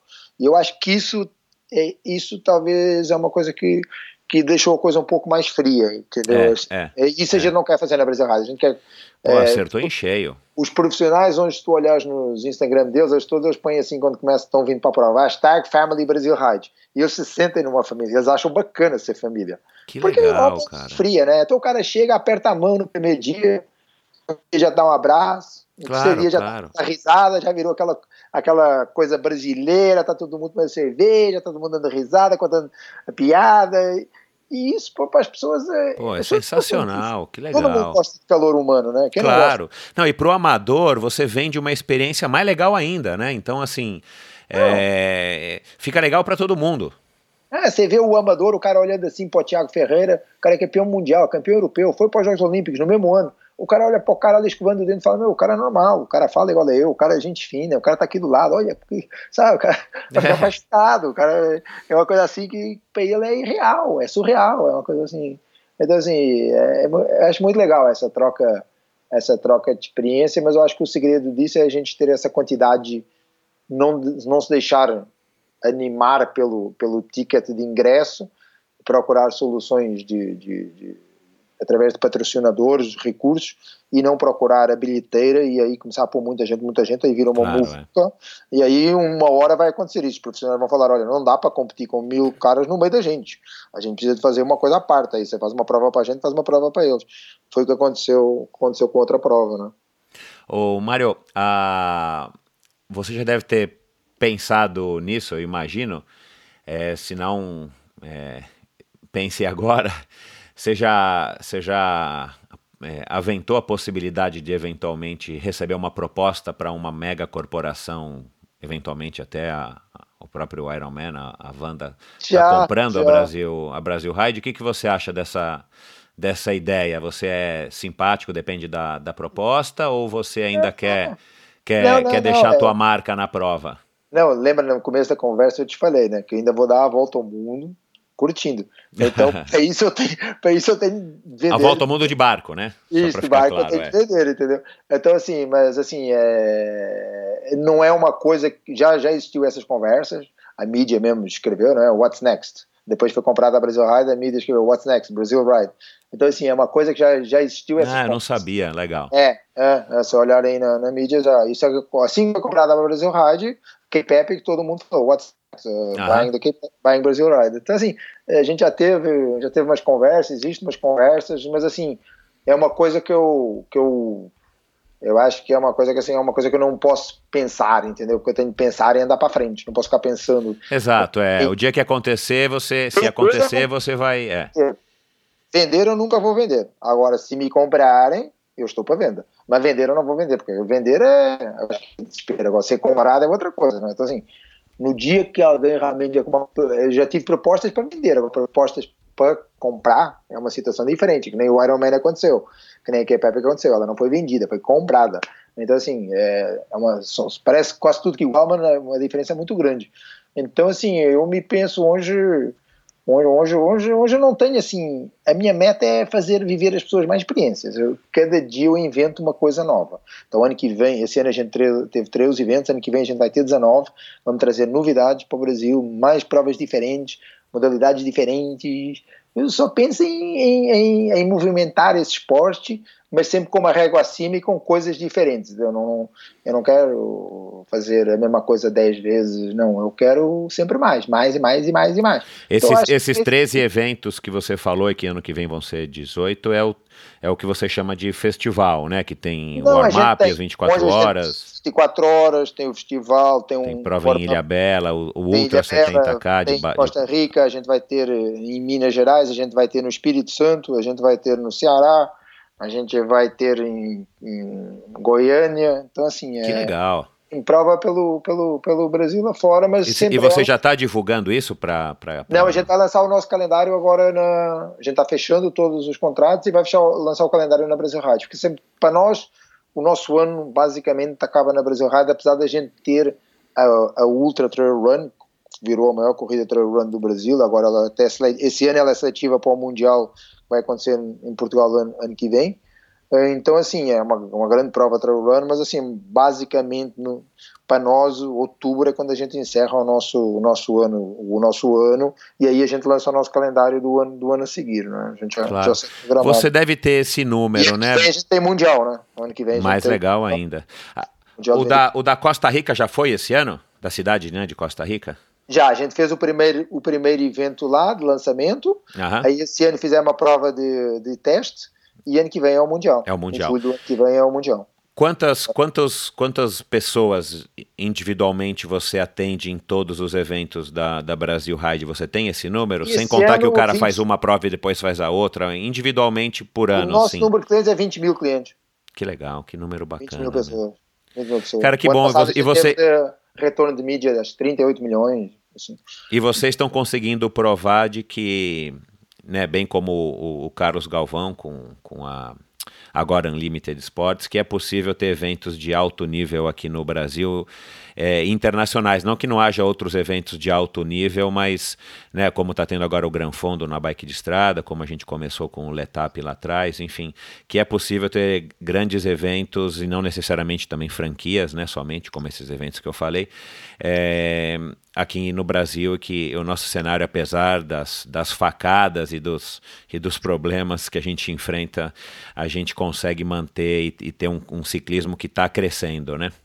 É, eu acho que, eu acho que assim, esse é o, esse é o grande desafio, entendeu? Assim, o, meu desafio não é ser o melhor do Brasil, ser o melhor, não sei mas assim, é realmente que a gente tenha um evento a respeito no mundo inteiro. Entendeu? Então hoje, quando eu estou, às vezes eu viajo, estou lá fora e o cara olha a minha camiseta e fala, ah, você correu a Brasil Ride? Eu falo, não, eu, eu sou fundador da. Eu falo, pô, já ouvi falar, não sei quem, não sei o que, pô, querido, não sei o que. Então assim, Hoje é um evento que é respeitado em qualquer lugar do mundo de mountain bike, todo mundo sabe que existe. É, é até mais respeitado lá fora que, na verdade, aqui no Brasil. Então, a gente, é o, Hoje os nossos patrocinadores são todos patrocínios internacionais porque a Ride tem muito mais valor, acho, hoje internacionalmente do que nacionalmente. Então aqui no Brasil as pessoas ainda não aprenderam a explorar os eventos esportivos. Né? Lá é. fora é. as pessoas têm mais, as marcas têm mais know-how e mais conhecimento de, de explorar a mídia de, de eventos esportivos. Né? Aqui no Brasil a pessoa, evento esportivo é o logo na camiseta do jogador de futebol e aqueles banners à volta do estádio. Pronto, está feito.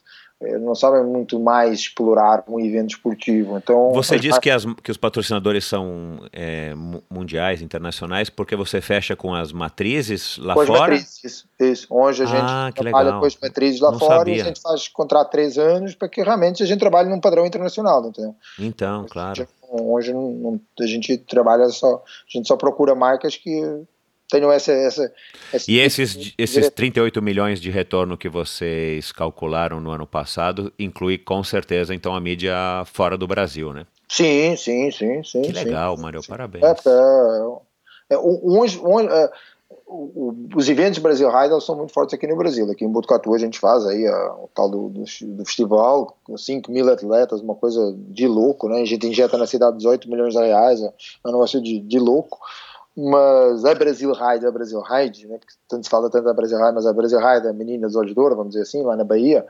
ela tem muito mais valor lá fora do que aqui no Brasil, muito mais. Então, assim, é muito mais fácil para mim vender uma cota de patrocínio falando com alguém lá fora, ou, ou lá de fora, ou que tem uma visão internacional, do que, de repente, para uma empresa brasileira que ou é alguém que é do, pratica, enfim, tem um pouco de visão do que, do que, que a gente está falando, Agora, assim, põe um diretor de marketing de uma, de uma grande empresa e ele não, não consegue entender onde é está o valor da, da Brasil Ride, igual se eu estiver falando com o diretor de marketing de uma empresa grande lá fora, que ele entende, né? Inclusive, assim, a, minha meta é dois, 2020 lançar a Brasil Ride em Portugal.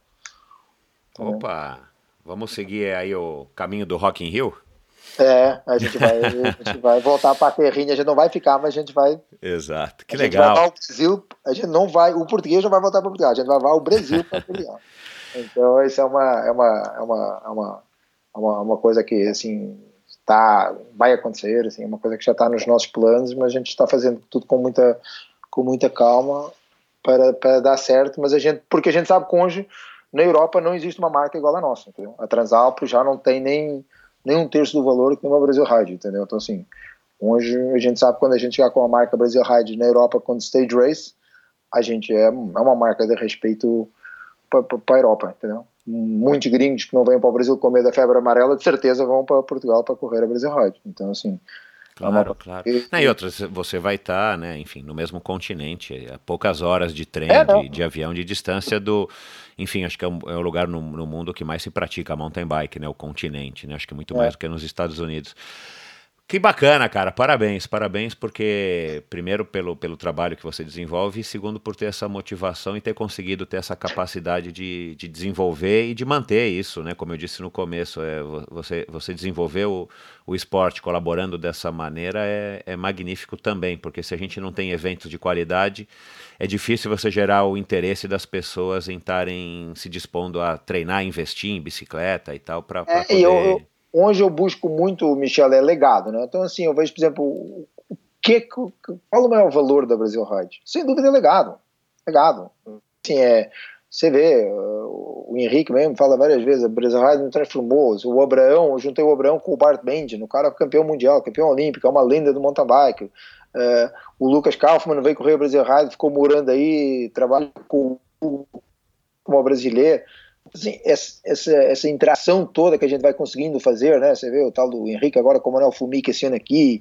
Uh, então, toda essa experiência que a gente proporciona, esses atletas todos brasileiros, por exemplo, que esse ano vão viver o Brasil Ride, os caras vão viver um sonho, porque uh, quem, quem, quem é que é um atleta profissional brasileiro tem condição de largar numa prova uh, e com, com um plantel desses, com esses caras, lá ao lado desses caras? Não, e aqui do lado, né? Enfim. Ah, aqui é o que lado, eu falo, a gente tem que valorizar muito, cara. E, aliás, eu tô devendo uma participação na Brasil Ride, eu, porque ainda não consegui entrar em forma para passar no Vietnã. mas já soube que acabou, né, o Vietnã, hora que mudou lá para. É, mas até lá os outros do mesmo jeito. mas eu vou participar ainda com o meu irmão, se, se der mas tudo certo é... em breve. Então, assim, é, imagina você viajar lá para fora, o euro 5. Então, cara. Viava, então... viava. O cara vai ali na Bahia, aqui a 2 mil quilômetros, e é. o cara vai, vai pedalar ao lado do Colava, ao lado do então. Fumigo, ao lado dos caras que, gente, os cara, os cara, o cara nem imaginava ainda que era andar de bicicleta, e esse cara andava de bicicleta, entendeu? Então. então, assim, é uma troca de experiência, de conhecimento que é absurdo. Então, aí, realmente, o maior patrimônio que a gente está deixando é o legado. E esse é o intuito que eu, que eu, que eu hoje busco com, com as nossas provas, é legado. Eu vejo aqui em Botucatu, eu mudei a cidade, a cidade mudou, mudou, onde é outra cidade. Todo mundo tem orgulho de andar de bicicleta, todo mundo tem orgulho de correr a pé. Entendeu? Assim, é uma coisa assim, qualquer moleque do Botucatu, o sonho do cara não é mais ter uma moto, de motocross, o sonho do cara é ter uma baita de uma bicicleta. Legal é demais. Rápida. Então, assim, eu acho que isso é, é, é, é nessa direção que a gente tem de ir para ganhar essa consistência que tu falaste de ser perpétuo, entendeu? É, é, é, fazer legado e não fazer a tal da corrida. Exato. É. Não importa que aperta a corneta, acabou aquilo, vai embora e tchau.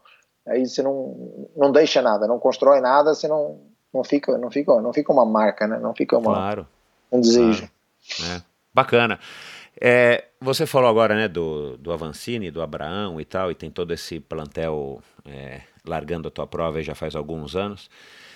É, você, e, e, claro que aí você como praticante, como organizador, você acompanha né, o desenvolvimento do nosso, do nosso esporte aqui. Você acha que, que esses recentes resultados do Avancini, a própria Raiz, a, a Jaqueline, que tá agora voltou com tudo, campeã brasileira e tal, você acha, sem falar todos os outros que eu é, também não conheço todos é, os, grandes campeões brasileiros de mountain bike, mas você acha que o, o mountain bike está tá no caminho certo? Você acha que a gente está se desenvolvendo no potencial que, que poderia? Ou você tem alguma, alguma restri uma restrição, alguma crítica aí, é, enfim, como, como a gente tem em geral com relação ao nosso esporte? É, eu, eu sempre penso assim, eu acho que a gente é que tem de fazer as coisas, assim, é tal história, eu não vou embora do Brasil porque eu acredito que eu vou mudar o Brasil, de alguma forma, nem que seja um uh -huh. tiquinho, mas eu vou mudar, então assim... Claro, é fazer a tua parte. Hoje eu sinto assim que o, eu tenho um bom relacionamento com o Henrique, a gente fala bastante, assim, onde a gente está vivendo os anos de glória. Onde a gente tem uma Brasil Ride e a gente tem o Henrique Avancini. Então, assim, a gente hoje é, é a bola da vez. Nós somos cara. E nós temos um mercado de 120 milhões de pessoas para vender bicicletas. E a gente tem 365 dias de sol por ano. Então, quer dizer, se juntar esses quatro fatores, é uma atração para qualquer negócio. Uh, só que assim, é um momento, como todos os momentos na vida. Então, assim, cabe a nós saber aproveitar esse momento e deixar um legado desse momento. Então, hoje a gente está vivendo só glória, é só aplausos. Uh, igual uma, eu estava o ano passado na, com o Cadel Evans na, na, Europa, na, na, casa dele, né, estava conversando né, de, de provas, de evento, de sacrifício, de dor, dessas coisas todas que o competidor profissional sofre. Eu falei, gente, eh, o Tour de France é a coisa mais fácil, né? Porque o, do, o ruim é ficar pedalando lá naqueles morros no inverno, nevando, e você treinando, treinando, treinando, não sabe para quê, não sabe se vai dar certo, e depois não vem um, algum problema de saúde, algum, algum empecilho. Agora, a hora que você tá lá, todo mundo batendo palmas, gritando, o mundo inteiro te olhando, ali, gente, é a hora de te contar o cheque. Ali é hora da alegria. Ali é a hora da alegria. É o momento mais fácil de todo de um profissional, na verdade. Claro, é. Parece o mais difícil, mas na verdade é o mais fácil. É o que você tem mais ajuda. Hoje o mountain bike está vivendo esse momento de aplausos, de alegria, de sucesso. De, a gente está num. Está vivendo em um. Agora, eu sinto que eu tenho uma responsabilidade em segurar essa onda. Uh, sei que o Henrique pensa dessa mesma forma, que ele, que ele, que ele não pensa em ser um, só um grande atleta, mas ser uma pessoa que deixe realmente um legado. Então, assim, o, o Henrique não é não é eterno, né? Ele envelhece igual todo mundo envelhece.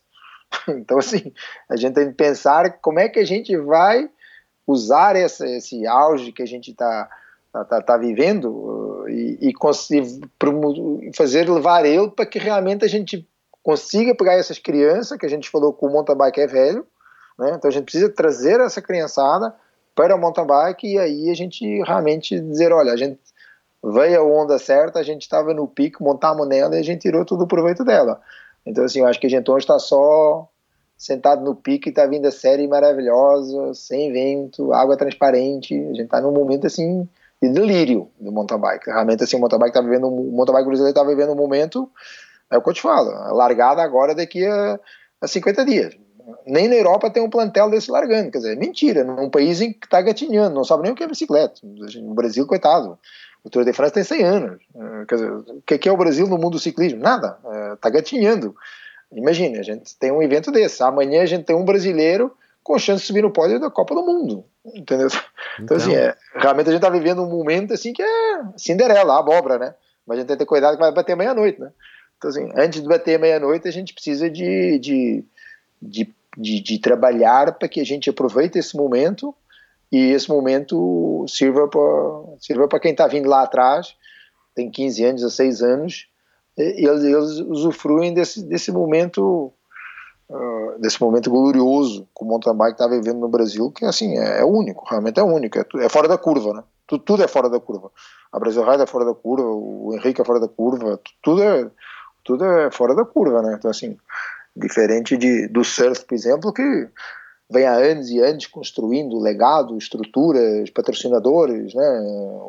É uma coisa que se constrói, né? Com, com tempo, investimento e persistência. Também não é uma coisa que vem da noite para o dia, né? Você vê, você vê hoje em dia ter dois Medinas não é difícil, né? Então, é. Atualmente a gente está liderando, né? Em, o é. ranking em número de, de brasileiros, né? Cadê o segundo Avancini? Não existe sequer, né? É, ainda, ainda não, né? Precisa, a gente precisa estar tá mais fazendo, sei lá, quem sabe quando já você já tiver na vigésima edição, a gente já tem uma, uma sequência de moleques aí atrás dos que estão que vão estar. Tá o que a gente precisa preocupar é com isso, é com os que estão atrás e não com, com o momento, né? O é. momento é. ele, ele, ele, ele, é glorioso por, por, por as, as circunstâncias das coisas estão acontecendo, né? Assim, é igual me perguntam qual é a maior satisfação que você tem da Brasil Rádio. Gente, é eu olhar uma K-Pep que tem 14 anos, acho eu, agora 16 Isso, é, anos, é, é. num país onde faz o maior evento, a maior corrida de bicicleta do mundo com 15 mil bicicletas, um país onde tem 40 provas de etapas, e a gente estar encostado, parelhado a um evento desse, num país em que não existe nem bicicleta. É um negócio, entendeu? Era caico, né? É.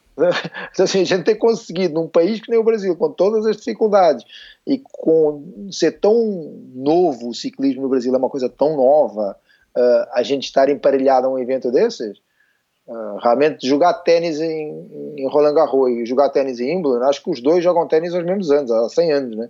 Agora, uh, o Brasil e a África do Sul coitado do Brasil perto da África do Sul quando se fala de ciclismo, né? Você esteve lá na África do Sul, você sabe, é praga. Não, é, é praga. Cara, ama, é, não, é incrível. Ama, é, ama, é, ama. É. Acho que lá é a prova de. Lá, o, o Pick and Pay acho que é a prova mais, é, mais numerosa, prova. né? De, de ciclismo do mundo. Mais de 20 mil pessoas largam, né? É, é. E provas de etapa hoje em dia está com 40 provas de etapa. Meu Deus 40.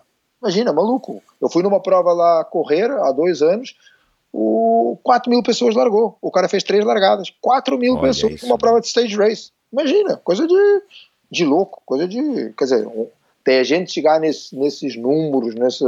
Ixi, é. temos, muito, temos muito trabalho pela frente. Então acho que o, o, a gente tem de ser humilde e não, não, não pensar na glória momentânea, mas saber aproveitar essa, essa glória para construir um, um legado, uma base para que a gente tire proveito desse momento que a gente está vivendo, que é, é é único, né? É bonito demais, é único, né? É, é único. É, que bom.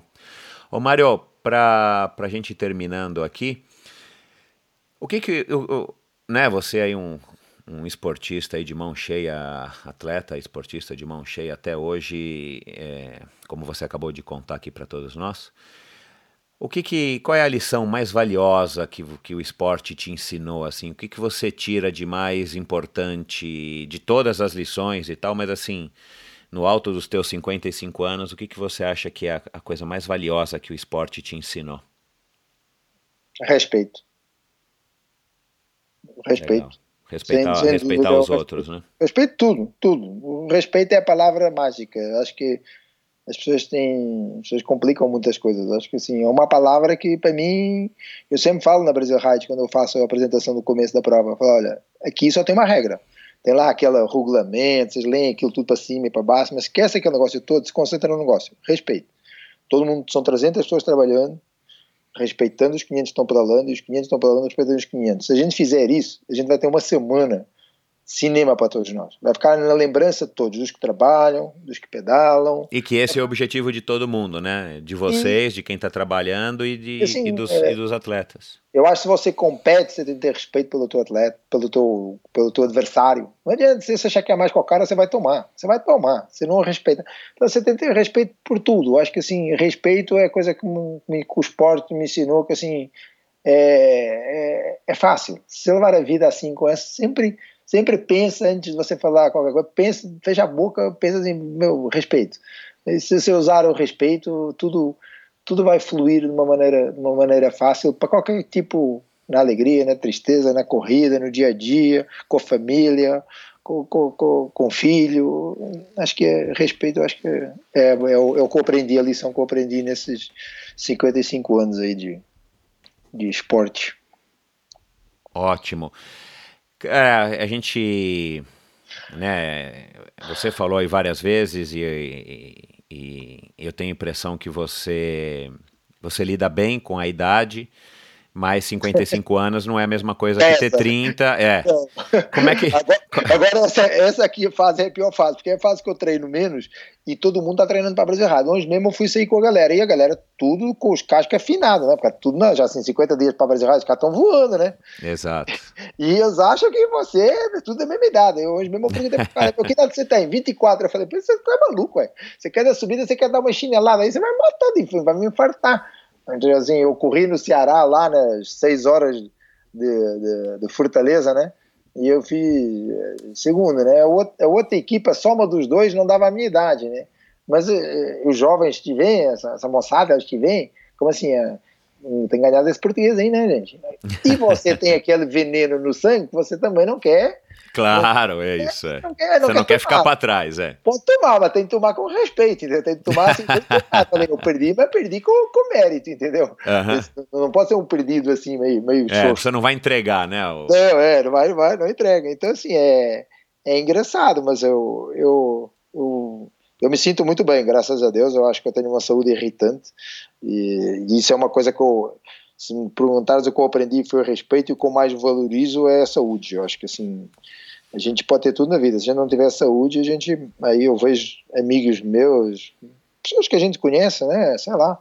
Um dia o cara tava bom, no dia seguinte você fala, meu, o cara teve não sei o que, o cara bateu as botas. Não, o outro teve não sei o que, o cara agora não, não enxerga. O outro não... Gente, isso eu acho que é. A gente acordar de manhã e tá tudo funcionando. É uma dádiva, graças a Deus. Já, já, já está no lucro. Dei para frente, pode vir qualquer perrengue que não, a gente dá um jeito, né? Mas assim, acho que respeito é o ensinamento e, e, o valor que eu valorizo é a saúde, assim.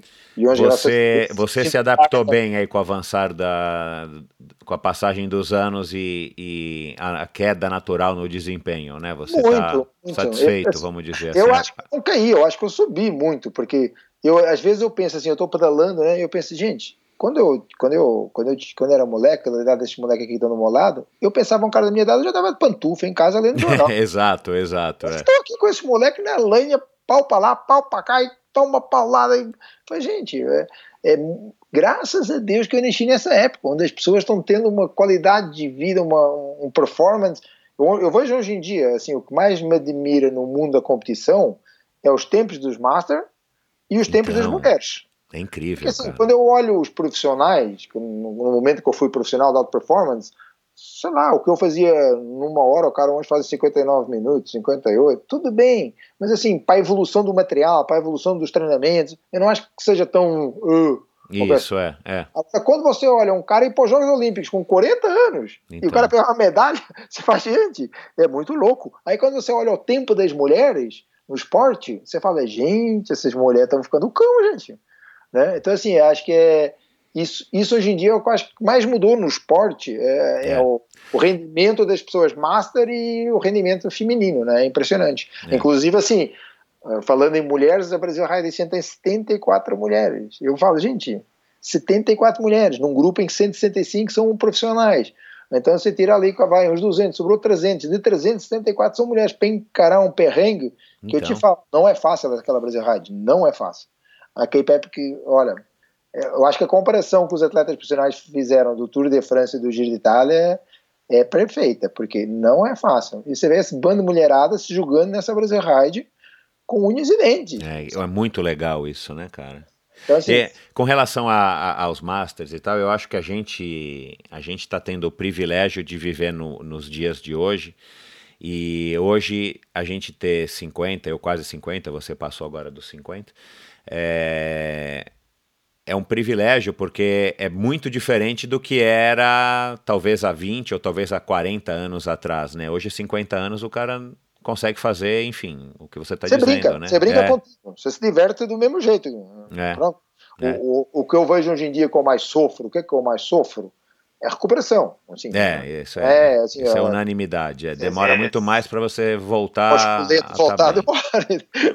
Pô, chassi endireitar de novo, demora, demora, mas assim, mas é basicamente é isso. Então, assim, mas também como eu tenho uma vida em que eu também não uso meu chassi dia, noite, noite e dia, claro, exato. Assim, eu me preparo para um perrengue, encaro, aí repouso, aí volto de novo, tudo bem. Mas é, a recuperação é que eu sinto que realmente é coisa. E obviamente que a explosão, mas a explosão você já perde com 35 anos, a explosão já começa Exato, a ir já foi embora. Mas, mas o, a recuperação é a coisa que realmente você tem de aprender a lidar com essa coisa com o nosso corpo, todo o santo é de barro, né? Então você tem, usa, mas não abusa, né? Você tem de ser um pouquinho mais delicado contigo mesmo. Antigamente, quando você era mais novo, era mais, mais apertava mais o, o chassi, né? Hoje você tem, tem, tem que levar em consideração que, que, assim, que a gente é um pouco mais frágil, vamos dizer assim, né? De, é. de carroceria, né? É, mas, mas o motor ah, Landau que é, é, é vedoso, na hora que dá, vai, vai, que vai, né? E a hora que precisa da cabeça, obviamente a gente sente que tem muita vantagem, né? Porque claro. ossada só sabe fazer força, Bom, não usa a cabeça, né? cabeça se, se, eu tivesse 25 anos hoje com essa cabeça, meu Deus do céu. Aí você ganhava então, tudo. Exato. Ô Mário, é, e, e, e, você aí também, né? Essa idade significa, e, e tendo começado a pedalar lá atrás em, em, Portugal, ainda com 15, 16 anos por aí, é, nas BTTs que, que, eram basicamente, como a gente falou, uma bicicleta de, de estrada com pneu mais largo e, e um guidão reto até hoje, né? E você continua aí ativo e, e, e, eu imagino que também por estar ligado, ter, ter tido, ter, está, ter estado ligado à vela durante muitos anos, que é um esporte de muita tecnologia e avanços.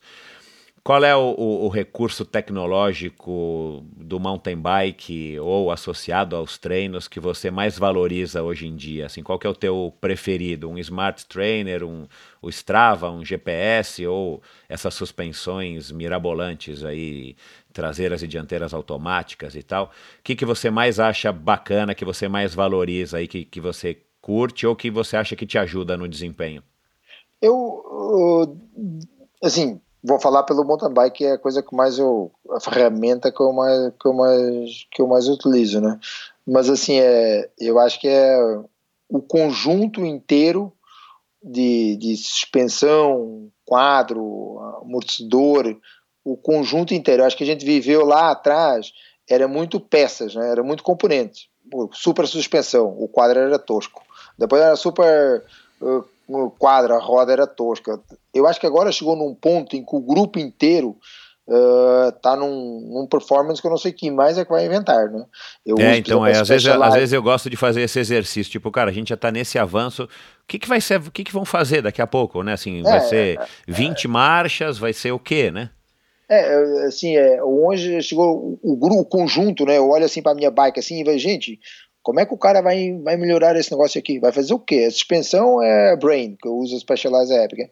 A suspensão é inteligente, e é realmente inteligente, é super eficiente, não tem que pensar não, em funciona, nada. É, eu não tenho botão um para travar, não tenho é. botão para fazer nada. As rodas, uma largura enorme de rodas, um peso, coisa, rolamento de cerâmica, um negócio de ser há bocado eu fui até trocar os freios, as pastilhas da minha bike, assim, e é impressionante, você dá um assopro na roda, a roda fica dois dias rodando, é, então. não para o negócio.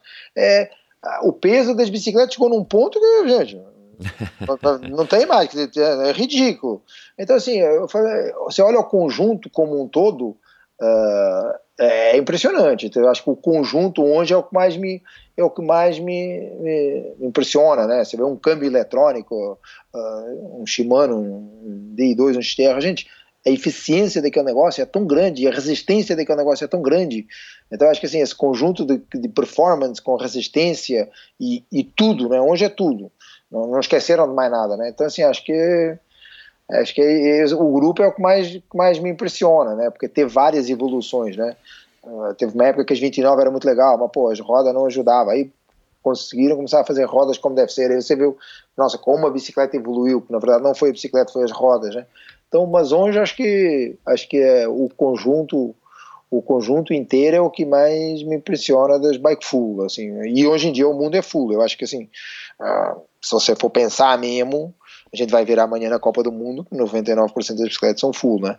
É. Quando isso há um tempo atrás era um trambolho, né? Falava, ah, não vou carregar esse negócio, é um trambolho, não sei o quê. Então, assim, hoje. Acho Vocês que têm na, na Cape Epic, o, na, na Brasil Ride, o bike count, como tem costume no Ironman, tem, de, tem, contar tem, marcas e, e full, full domina. Full, 93%. Uau. 93%. É, são os poucos, são os poucos profissionais que talvez não usam, né? É, os profissionais que às vezes tem alguma marca que a marca ainda não trabalha com a bike full, entendeu? Então, Entendi. Então eles, todos os profissionais têm a opção de uma e do outra, todos vão de full, mas tem marcas que ainda não tem, não tem, não tem a bike full Entendi. realmente para uma prova dessa. Então eles, hum, aí não é opção, é obrigatório, né? Mas o resto é bike full, bike full sem dúvida, e o 29 domina totalmente, né? 26 claro, acho que é. não tem mais ninguém de, de 26, 27,5 um ou dois, mas é a full é. de 29 é é o predomínio. É eu... É outra condução, a bicicleta, enfim, muda a bicicleta e, e, e muda para melhor, né? Em quase que 100% dos casos. E a nível de esporte, assim, o que eu, o que eu admiro é a qualidade hoje em dia do treino, né? Assim, nossa, se eu, se eu, se eu fizesse esporte profissional hoje, eu iria ter o dobro do tempo para fazer milhares de outras coisas e melhorar, melhorar. Claro, é. Hoje os treinos na nossa época era muito tempo, tudo era muito longo, né? Era é. tudo na base da marreta, né? Exato. Os fracos morrem e os fortes sobrevivem. Era mais, era mais ou menos a lei, a lei era essa, né? É. Hoje, hoje você vê, hoje, hoje os treinos são muito mais de explosão, mais curtos, mais intervalados. Então, assim, eu acho que o desgaste do, do, da pessoa é muito maior. Então, eu acho que se, se quem se cuidou bem lá atrás e hoje está na nossa idade e com saúde, eu imagino essa moçada quando tiver a nossa idade. Gente, esses caras então. são os monstros. São os é. monstros. É. Esses caras são monstros. Acho que esses caras é não verdade, vão Verdade, eu não tinha pensado nisso. Porque a gente teve um desgaste muscular e Meu físico, psicológico é. muito maior do que hoje em dia o pessoal tem, porque hoje em dia os treinos são mais, não vou dizer que são mais suaves, mas eles são mais de impacto. Não, não, são, é, são, é, é, o cara vai direto ao assunto, não, além de não errar com tanta é, facilidade é, ou frequência. Tem muito, mais, tem muito mais foco, né? Tem muito, muito mais, mais foco, foco, mais é. precisão. A gente, a gente testava muito, né? Olha, vai de costas, né? Pô, quatro se machucaram, ah, costas não é bom. Vai de lado agora. E era mais ou menos cobaia, né? Verdade. Hoje, não, Nossa.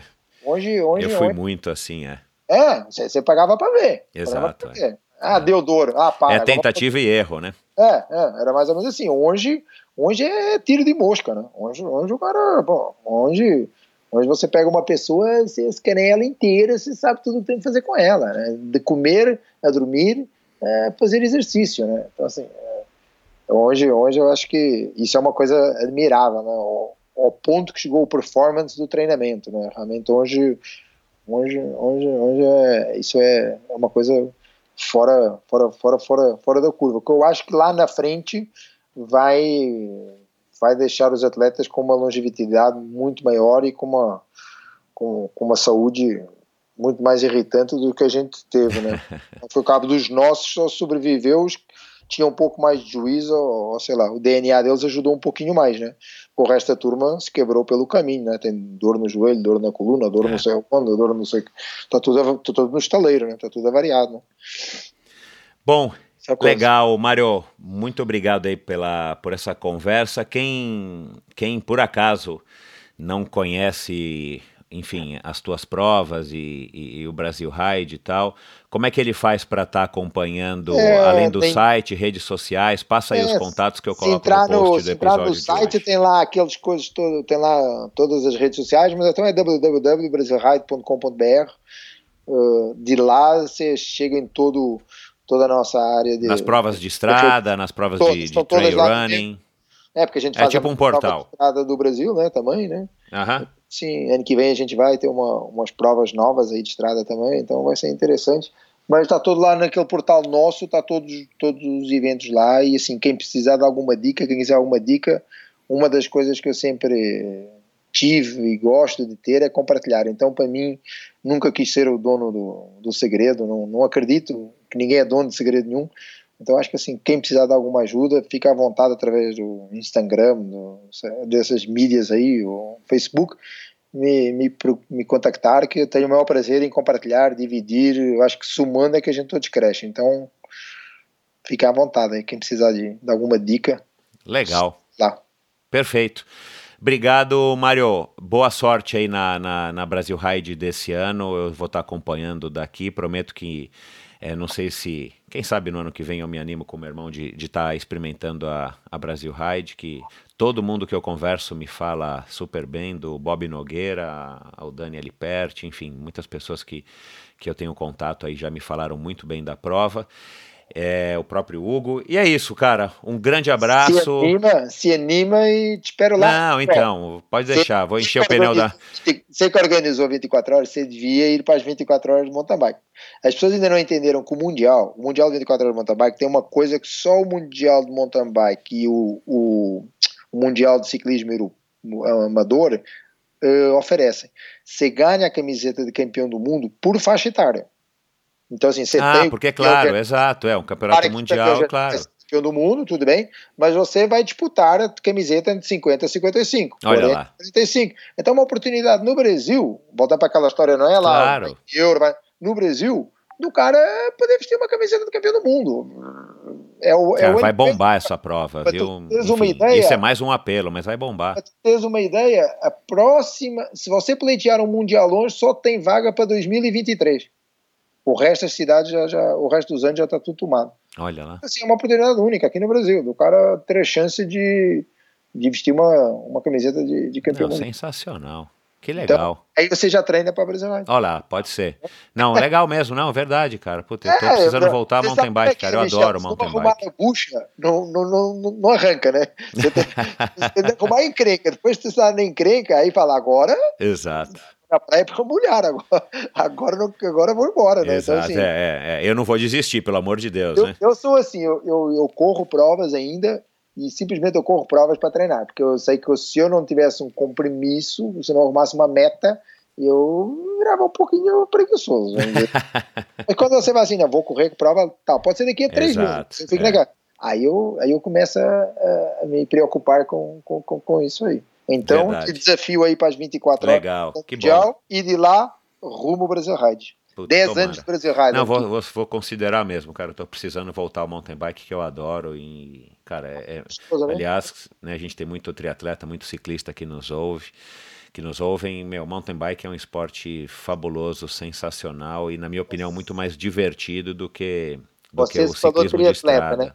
É, não, é muito mais então, divertido. Se prepara, que a gente vai lançar na Brasil Ride uma novidade só para os triatletas na Brasil Opa, olha lá, o cara vai fazer, é. a, fazer, fazer a Brasil Ride com clipe?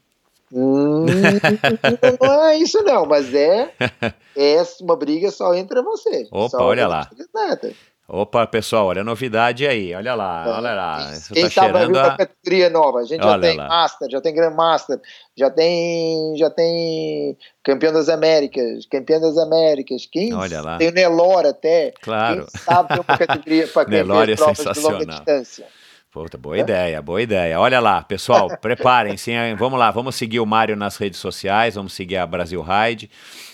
É, deem um alô pro Mário dizendo se vocês gostaram da história dele, como ele disse, quiserem pegar uma dica, quiserem fazer uma pergunta, enfim. Se você quiser fazer uma volta ao mundo é, a bordo de um veleiro e quiser convidar o Mário aí para ser o timoneiro ou sei lá o que, o skipper, pode entrar em contato com ele, quem sabe ele se anima.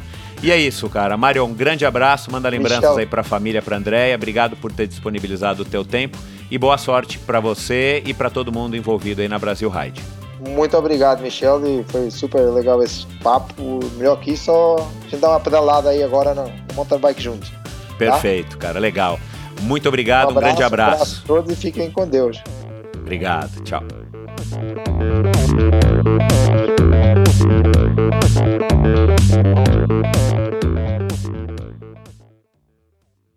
Este episódio foi um oferecimento de Bovem Energia.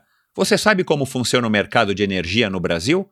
Você sabe que é possível comprar energia para sua empresa ou indústria? Que você também pode escolher de quem comprar esta energia, o que pode gerar uma economia substancial no custo final da sua produção?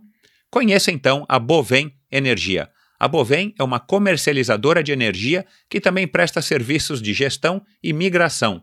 Assim como meus convidados, para a Bovem, energia é um assunto muito sério. Uma empresa sólida e confiável, com profissionais experientes e treinados para lhe oferecer agilidade no atendimento, robustez e competência na condução dos negócios. Saiba mais em bovem.com.br. B-O-V-E-N.com.br. De energia, a Bovem entende. Este episódio foi um oferecimento da LAF Corretora de Seguros, a pioneira em seguros de bicicletas no Brasil. Pois é, pessoal, a LAF de volta apoiando o Endorfina, uma notícia boa para mim, mas também muito boa para vocês. Prestem atenção na, na, mensagem de agora. O crescimento do triatlon, do ciclismo e do uso da bike de uma maneira geral é algo muito legal que estamos presenciando hoje aqui no Brasil. Mas, como tudo não terás, um efeito colateral ruim desta evolução é o crescente número de roubo de bicicletas, cada vez mais frequente e mais perto da gente. Porém, já existe hoje no Brasil uma modalidade de cobertura para sua bicicleta, criada pelo meu amigo Leléu, da LAF Corretora de Seguros. Contratando um seguro com a LAF, você tem as seguintes coberturas: roubo durante o treino, roubo ou furto qualificado dentro da sua casa ou durante o transporte, seguro contra danos causados durante o transporte reparo a danos ou substituição de peças após um acidente ou queda. Pense da seguinte maneira: pense no seguro como um acessório para a sua bike que te trará tranquilidade e vai proteger o seu investimento. Se você contratar um seguro para a sua bicicleta hoje com a LAF, você ganha 10% de desconto no valor da sua apólice. Atenção! Esta promoção é exclusiva para você, ouvinte do Endorfina, e é válida somente para as 10 primeiras pessoas que contratarem o seguro. Então, somente os 10 primeiros que contratarem o seguro é que terão o desconto exclusivo de 10%. Portanto, acesse agora o site www.lafseguros.com.br barra endorfina e solicite a sua cotação. Atenção, o desconto só é válido para esta URL que o pessoal da LAF criou para gente. www.lafseguros.com.br lafseguros, tudo junto, .com.br barra endorfina, tá bom? Vamos lá, pessoal, aproveitem. Este episódio foi um oferecimento de Squirt, lubrificante seco para correntes de bicicleta. Eu conheci o Squirt em 2010, na minha terceira participação na Cape Epic. Se você nunca esteve lá, não faz ideia das condições da prova. Além, é claro, da distância e dificuldades do percurso, o clima normalmente muito seco e o terreno da região onde rolam as etapas faz com que o pelotão de mais de mil ciclistas levante uma poeira de proporções bíblicas. Então, desde a minha primeira participação, ao longo de cada etapa, que muitas vezes superam os 120 km, você é obrigado a lubrificar a corrente pelo menos uma vez, tanto que nos postos de apoio da metade para o final das etapas, voluntários com latas de óleo espirram o produto na corrente de quem estiver precisando. Bom, eu aqui até então inexperiente em provas de mountain bike em etapas, competi duas vezes a Cape Epic nesse esquema, usando meu óleo tradicional antes de cada etapa e deixando que os voluntários encharcassem minha corrente uma ou até duas vezes durante as etapas. Claro que toda aquela maldita poeira colada na corrente deixava a pedalada um pouco mais difícil, e a lambança de óleo espirrado pela traseira e na própria transmissão deixava minha bike super high-tech com aquele aspecto de bike de entregador de pizza. Então, só na minha terceira vez na prova que conheci o Squirt, coincidentemente uma marca sul-africana, e foi quando me livrei da chateação e da lambança de usar óleos lubrificantes tradicionais. Com apenas uma aplicação antes de cada etapa, além de uma pedalada menos barulhenta e mais precisa, eu tinha autonomia para chegar ao final das etapas com a transmissão ainda em boas condições de lubrificação. Pode parecer um detalhe, mas tenha certeza, eu garanto que não é. Deixei de perder tempo com a lubrificação extra durante a etapa e ainda pedalava mais macio e com menos atrito, exatamente quando eu mais precisava, numa prova desgastante e desafiadora como a Cape Epic.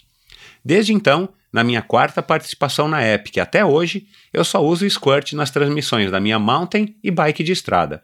Squirt não é um óleo, é um lubrificante seco à base de cera natural biodegradável. O Squirt age penetrando entre os elos da corrente, criando uma camada que diminui não apenas o seu atrito, mas também o atrito no contato entre corrente, coroa e cassete. E as principais características e benefícios. Por ser a base de cera, o squirt fica com aspecto seco após aplicado, evitando que a sujeira grude na transmissão, reduzindo o atrito, o que significa não apenas um menor desgaste das peças, mas também o ganho importante de alguns watts de potência por ser seco e limpo, o squirt não precisa ser removido completamente para ser reaplicado, economizando tempo e dinheiro com os produtos de limpeza e deixando uma camada duradoura de lubrificante. E para terminar, uma coisa muito bacana do squirt é que ele é biodegradável, ou seja, ele não agride o meio ambiente e não oferece risco à sua saúde no momento da aplicação e no contato manual, além de ser muito mais fácil de ser removido da corrente quando necessário, Visite a página do Squirt no Facebook, facebook.com.br squirtlube. vou soletrar S-Q-U-I-R-T-L-U-B-E e conheça melhor o produto. O Squirt está disponível no Brasil em embalagens de 15, 120 e 500 ml. A menor, aliás, foi uma grande sacada dos sul-africanos, uma embalagem do tamanho de um colírio que cabe em qualquer lugar e você pode deixar no bolso para qualquer eventualidade. Ache o revendedor mais próximo de você na página da ProParts, proparts.esp.br barra lojas. O Squirt é vendido no Brasil todo. Um produto de qualidade garantidamente superior, com um preço super competitivo entre os óleos à base de cera. Eu recomendo. Obrigado por ouvir esse episódio do Endorfina. Acesse o endorfinabr.com Vá no post do episódio de hoje para conhecer um pouco mais sobre o meu convidado e alguns assuntos abordados em nossa conversa. Lá você ainda encontra todos os episódios do Endorfina e uma galeria de fotos da história do triatlon brasileiro. Se você curtiu, colabore assinando Endorfina na iTunes Store ou Spotify e compartilhando com seus amigos. Lembre-se de enviar suas sugestões, críticas e comentários através do perfil Endorfina BR no Instagram ou através do Endorfina com Michel Bogli no Facebook. Um abraço e até a semana que vem.